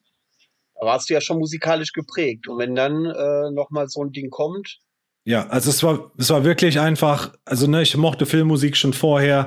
Ich habe schon ganz viel kennengelernt, was mich emotional mitgenommen hat. Aber das ist wirklich mein Go-To-Ding, wenn es mir richtig scheiße geht und ich weiß, ich muss jetzt einfach, das muss jetzt raus. Ich muss irgendwie, dass das dieses schlechte Gefühl ausbricht, damit es dann endlich vorbeigeht, höre ich diese Platte und danach ist auch wieder, das ist pure Katharsis, das zu hören. Ja. Okay. Wenn ich dann zu meinem zweiten Album komme, was aber diesmal tatsächlich eine EP ist, aber auch eine Demo, glaube ich, ähm, ist das natürlich ein totaler Bruch, weil ich jetzt ein bisschen rock'n'rolliger werde. Und zwar rede ich von äh, einer deutschen Combo namens Slagmark. Das ist, äh, sind, ist ein Zwei-Mann-Konzept, möchte ich fast sagen. Der äh, Sänger von Sakrista ist da drinne und der Drummer von Totenwache. Und da gibt's eigentlich nicht viel zu sagen, außer dass es sehr rock'n'rollig ist. Und wer Totenwache mag und wer Sakrista mag, der kann sich Slagmark äh, anhören. Ist nicht überraschend, stößt ins ähnliche Horn, ist aber super geil und läuft bei mir derzeit rauf und runter. Aber so großartig tiefgründig kann ich da nichts äh, äh, zu sagen, weil das ist halt ja, deutscher roher Black Metal, wie man sogar rhythmischer Black Metal, wie man sich das vorstellt. Und äh, richtig in die Tiefe kann ich da nicht gehen, wie du mit deinem äh, äh Filmsoundtrack eben. Ähm ja, aber, aber ich habe ja auch gesagt, das sind vier Platten, die mich ewig prägen. Also wenn ich dich, wenn ich dir sagen würde, erzähl mal was über deine drei Lieblingsplatten, dann würdest du mir, wenn du über Rammstein redest, würdest du ja auch emotionaler reden als jetzt ja. über eine Band mit Leuten von Sakrista, ja. so ne? Ja, die, aber das ist ja die emotionalste Ansprache damals bei den Plattenvorschlägen war tatsächlich bei der Converging Sins von Ultra, die ich damals äh, im Vorschlag hatte. Das muss ich mir mal anhören. Die habe ich, glaube ich, gar nicht gehört, die Folge. Ja, ja ihr habt es auf jeden Fall bei Instagram geliked. So ist ja nicht. Ja, okay, das ist ja schon mal was. Unser Social Media Beauftragter war da dran. Ja. Nein, Quatsch. Ja, das ist natürlich immer super, wenn uns da Leute verlinken und schreiben dann so Sachen, wie gut sie diese Sachen finden, das also unsere Band finden. Das finde ich immer krass. Und deswegen, ich bin da auch immer, ich mache die Instagram-Seite auch und ich versuche da wirklich allen Leuten auch immer so Danke zu sagen dafür, was sie da so schreiben und sich die Mühe geben. Ja. Deswegen werde ich mir das auf jeden Fall anhören. Ja, das mach mal. Ähm, ich kann dir gleich auch irgendwann mal äh, den Link schicken, in welcher Folge das war. Dann recherchiere ich nochmal cool. was genau, weil es müsste, glaube ich, die zweite Folge sogar gewesen sein. Aber ich bin okay, mir nicht ganz sicher. Ja. Ähm, ja, dann kommen wir zu deinem letzten Album. Also ja, die letzte Platte, über die ich was sagen will, ist im Prinzip der vierte Baustein, der jetzt eigentlich noch fehlt. Wir hatten mit Weakling das Grundding so über Black Metal eben des amerikanischen Ursprungs mit dem Gesang, so wie, wie ich halt das da gut finde, wie Chris auch singt. Dann hatten wir mit Swans eben das, wie ich Alben versuche zu gestalten für Ultra mit den anderen zusammen und mit The Fountain, dem Soundtrack halt einfach die Bombastik und Theatralik, die das Ganze hat. Und jetzt habe ich überlegt, was mache ich als viertes? Und eigentlich habe ich erst überlegt, über Pornography von The Cure zu sprechen, die so die Depressionen in der Musik eben am besten wiedergibt, aber das ist zu offensichtlich halt eben, dass Gothic und Darkwave halt ein, ein, ein, na, ein Baustein unseres Songs sind, äh, unseres Sounds. Aber was ja eben öfters jetzt kam, war die Länge der Songs, das Repetitive und sowas, was ich ja beim Filmsound ein bisschen erwähnt habe. Aber eine Band, und das ist wahrscheinlich die Black Metal Band, die für uns die wegweisendste war, in dem, wie wir dann am Endeffekt die Songs machen. Die habe ich vorhin ganz kurz erwähnt im Kontext mit Stefan und Vendetta, weil er damals das Demo mal rausgebracht hat, ist eine Band namens Ashborer. So, und Ashborer sind aus dem ähm, amerikanischen Westen, äh, genauer gesagt aus der Portland, äh, Los Angeles, Oakland Ecke so gemischt. Und ähm, ja, sind aus diesem Umfeld von Pesenter Urvolk am Anfang gewesen. Kyle, der Hauptbandtyp, hat ein Label, das hieß Psychic Violence und hat da eben Ashborer rausgebracht aus seinen anderen Bands wie ähm, Predatory Light, Superstition, alles hervorragende Bands. Aber Ashborer kamen kurz nachdem ich Wolves in the Throne Room gefunden hatte und haben eine ähnliche Ästhetik vom Sound gehabt. Nur noch rudimentärer. Also nicht in Form von schlechter gespielt oder so, sondern einfach, die haben es noch weiter aufs Extremste gebracht mit eben, wir reiten auf einem Riff lange rum. Die Platte, die ich davon empfehlen will, und das ist wirklich, die haben mh, hm, drei Full-Length-Platten gemacht. Eine, die letzte war dann viel später auf Profound Lore, die ist dann ein bisschen durchdachter vom Gefühl. Die allererste aber, die Self-Titled äh, von 2011, ist für mich, was Black Metal angeht, eine der Top 5 Platten ever. Und die hat genau das eben von dem, von der, wie sie die Töne, also diese Tonfolgen, dieses super melancholische im Black Metal, ohne so pseudo traurig zu klingen, sondern einfach dieses hypnotische, wirklich fertige Verhalte, Gesang ist nach hinten gemischt, ist nicht so vorne im Vordergrund, einfach nur Drumming, was einfach nur nach vorne brettert die ganze Zeit. Wenn er mal eine Double Bass einsetzt, dann ist es auch, um denselben Effekt zu erzielen. Ich liebe diese Band über alles. Ganz viele Leute verstehen nicht, dass wenn ich sage, Ultra ist von amerikanischem Black Metal inspiriert, dass ich so Bands meine damit. Weil tatsächlich die bekannten US Black Metal Bands mich auch meistens nicht so wirklich interessieren.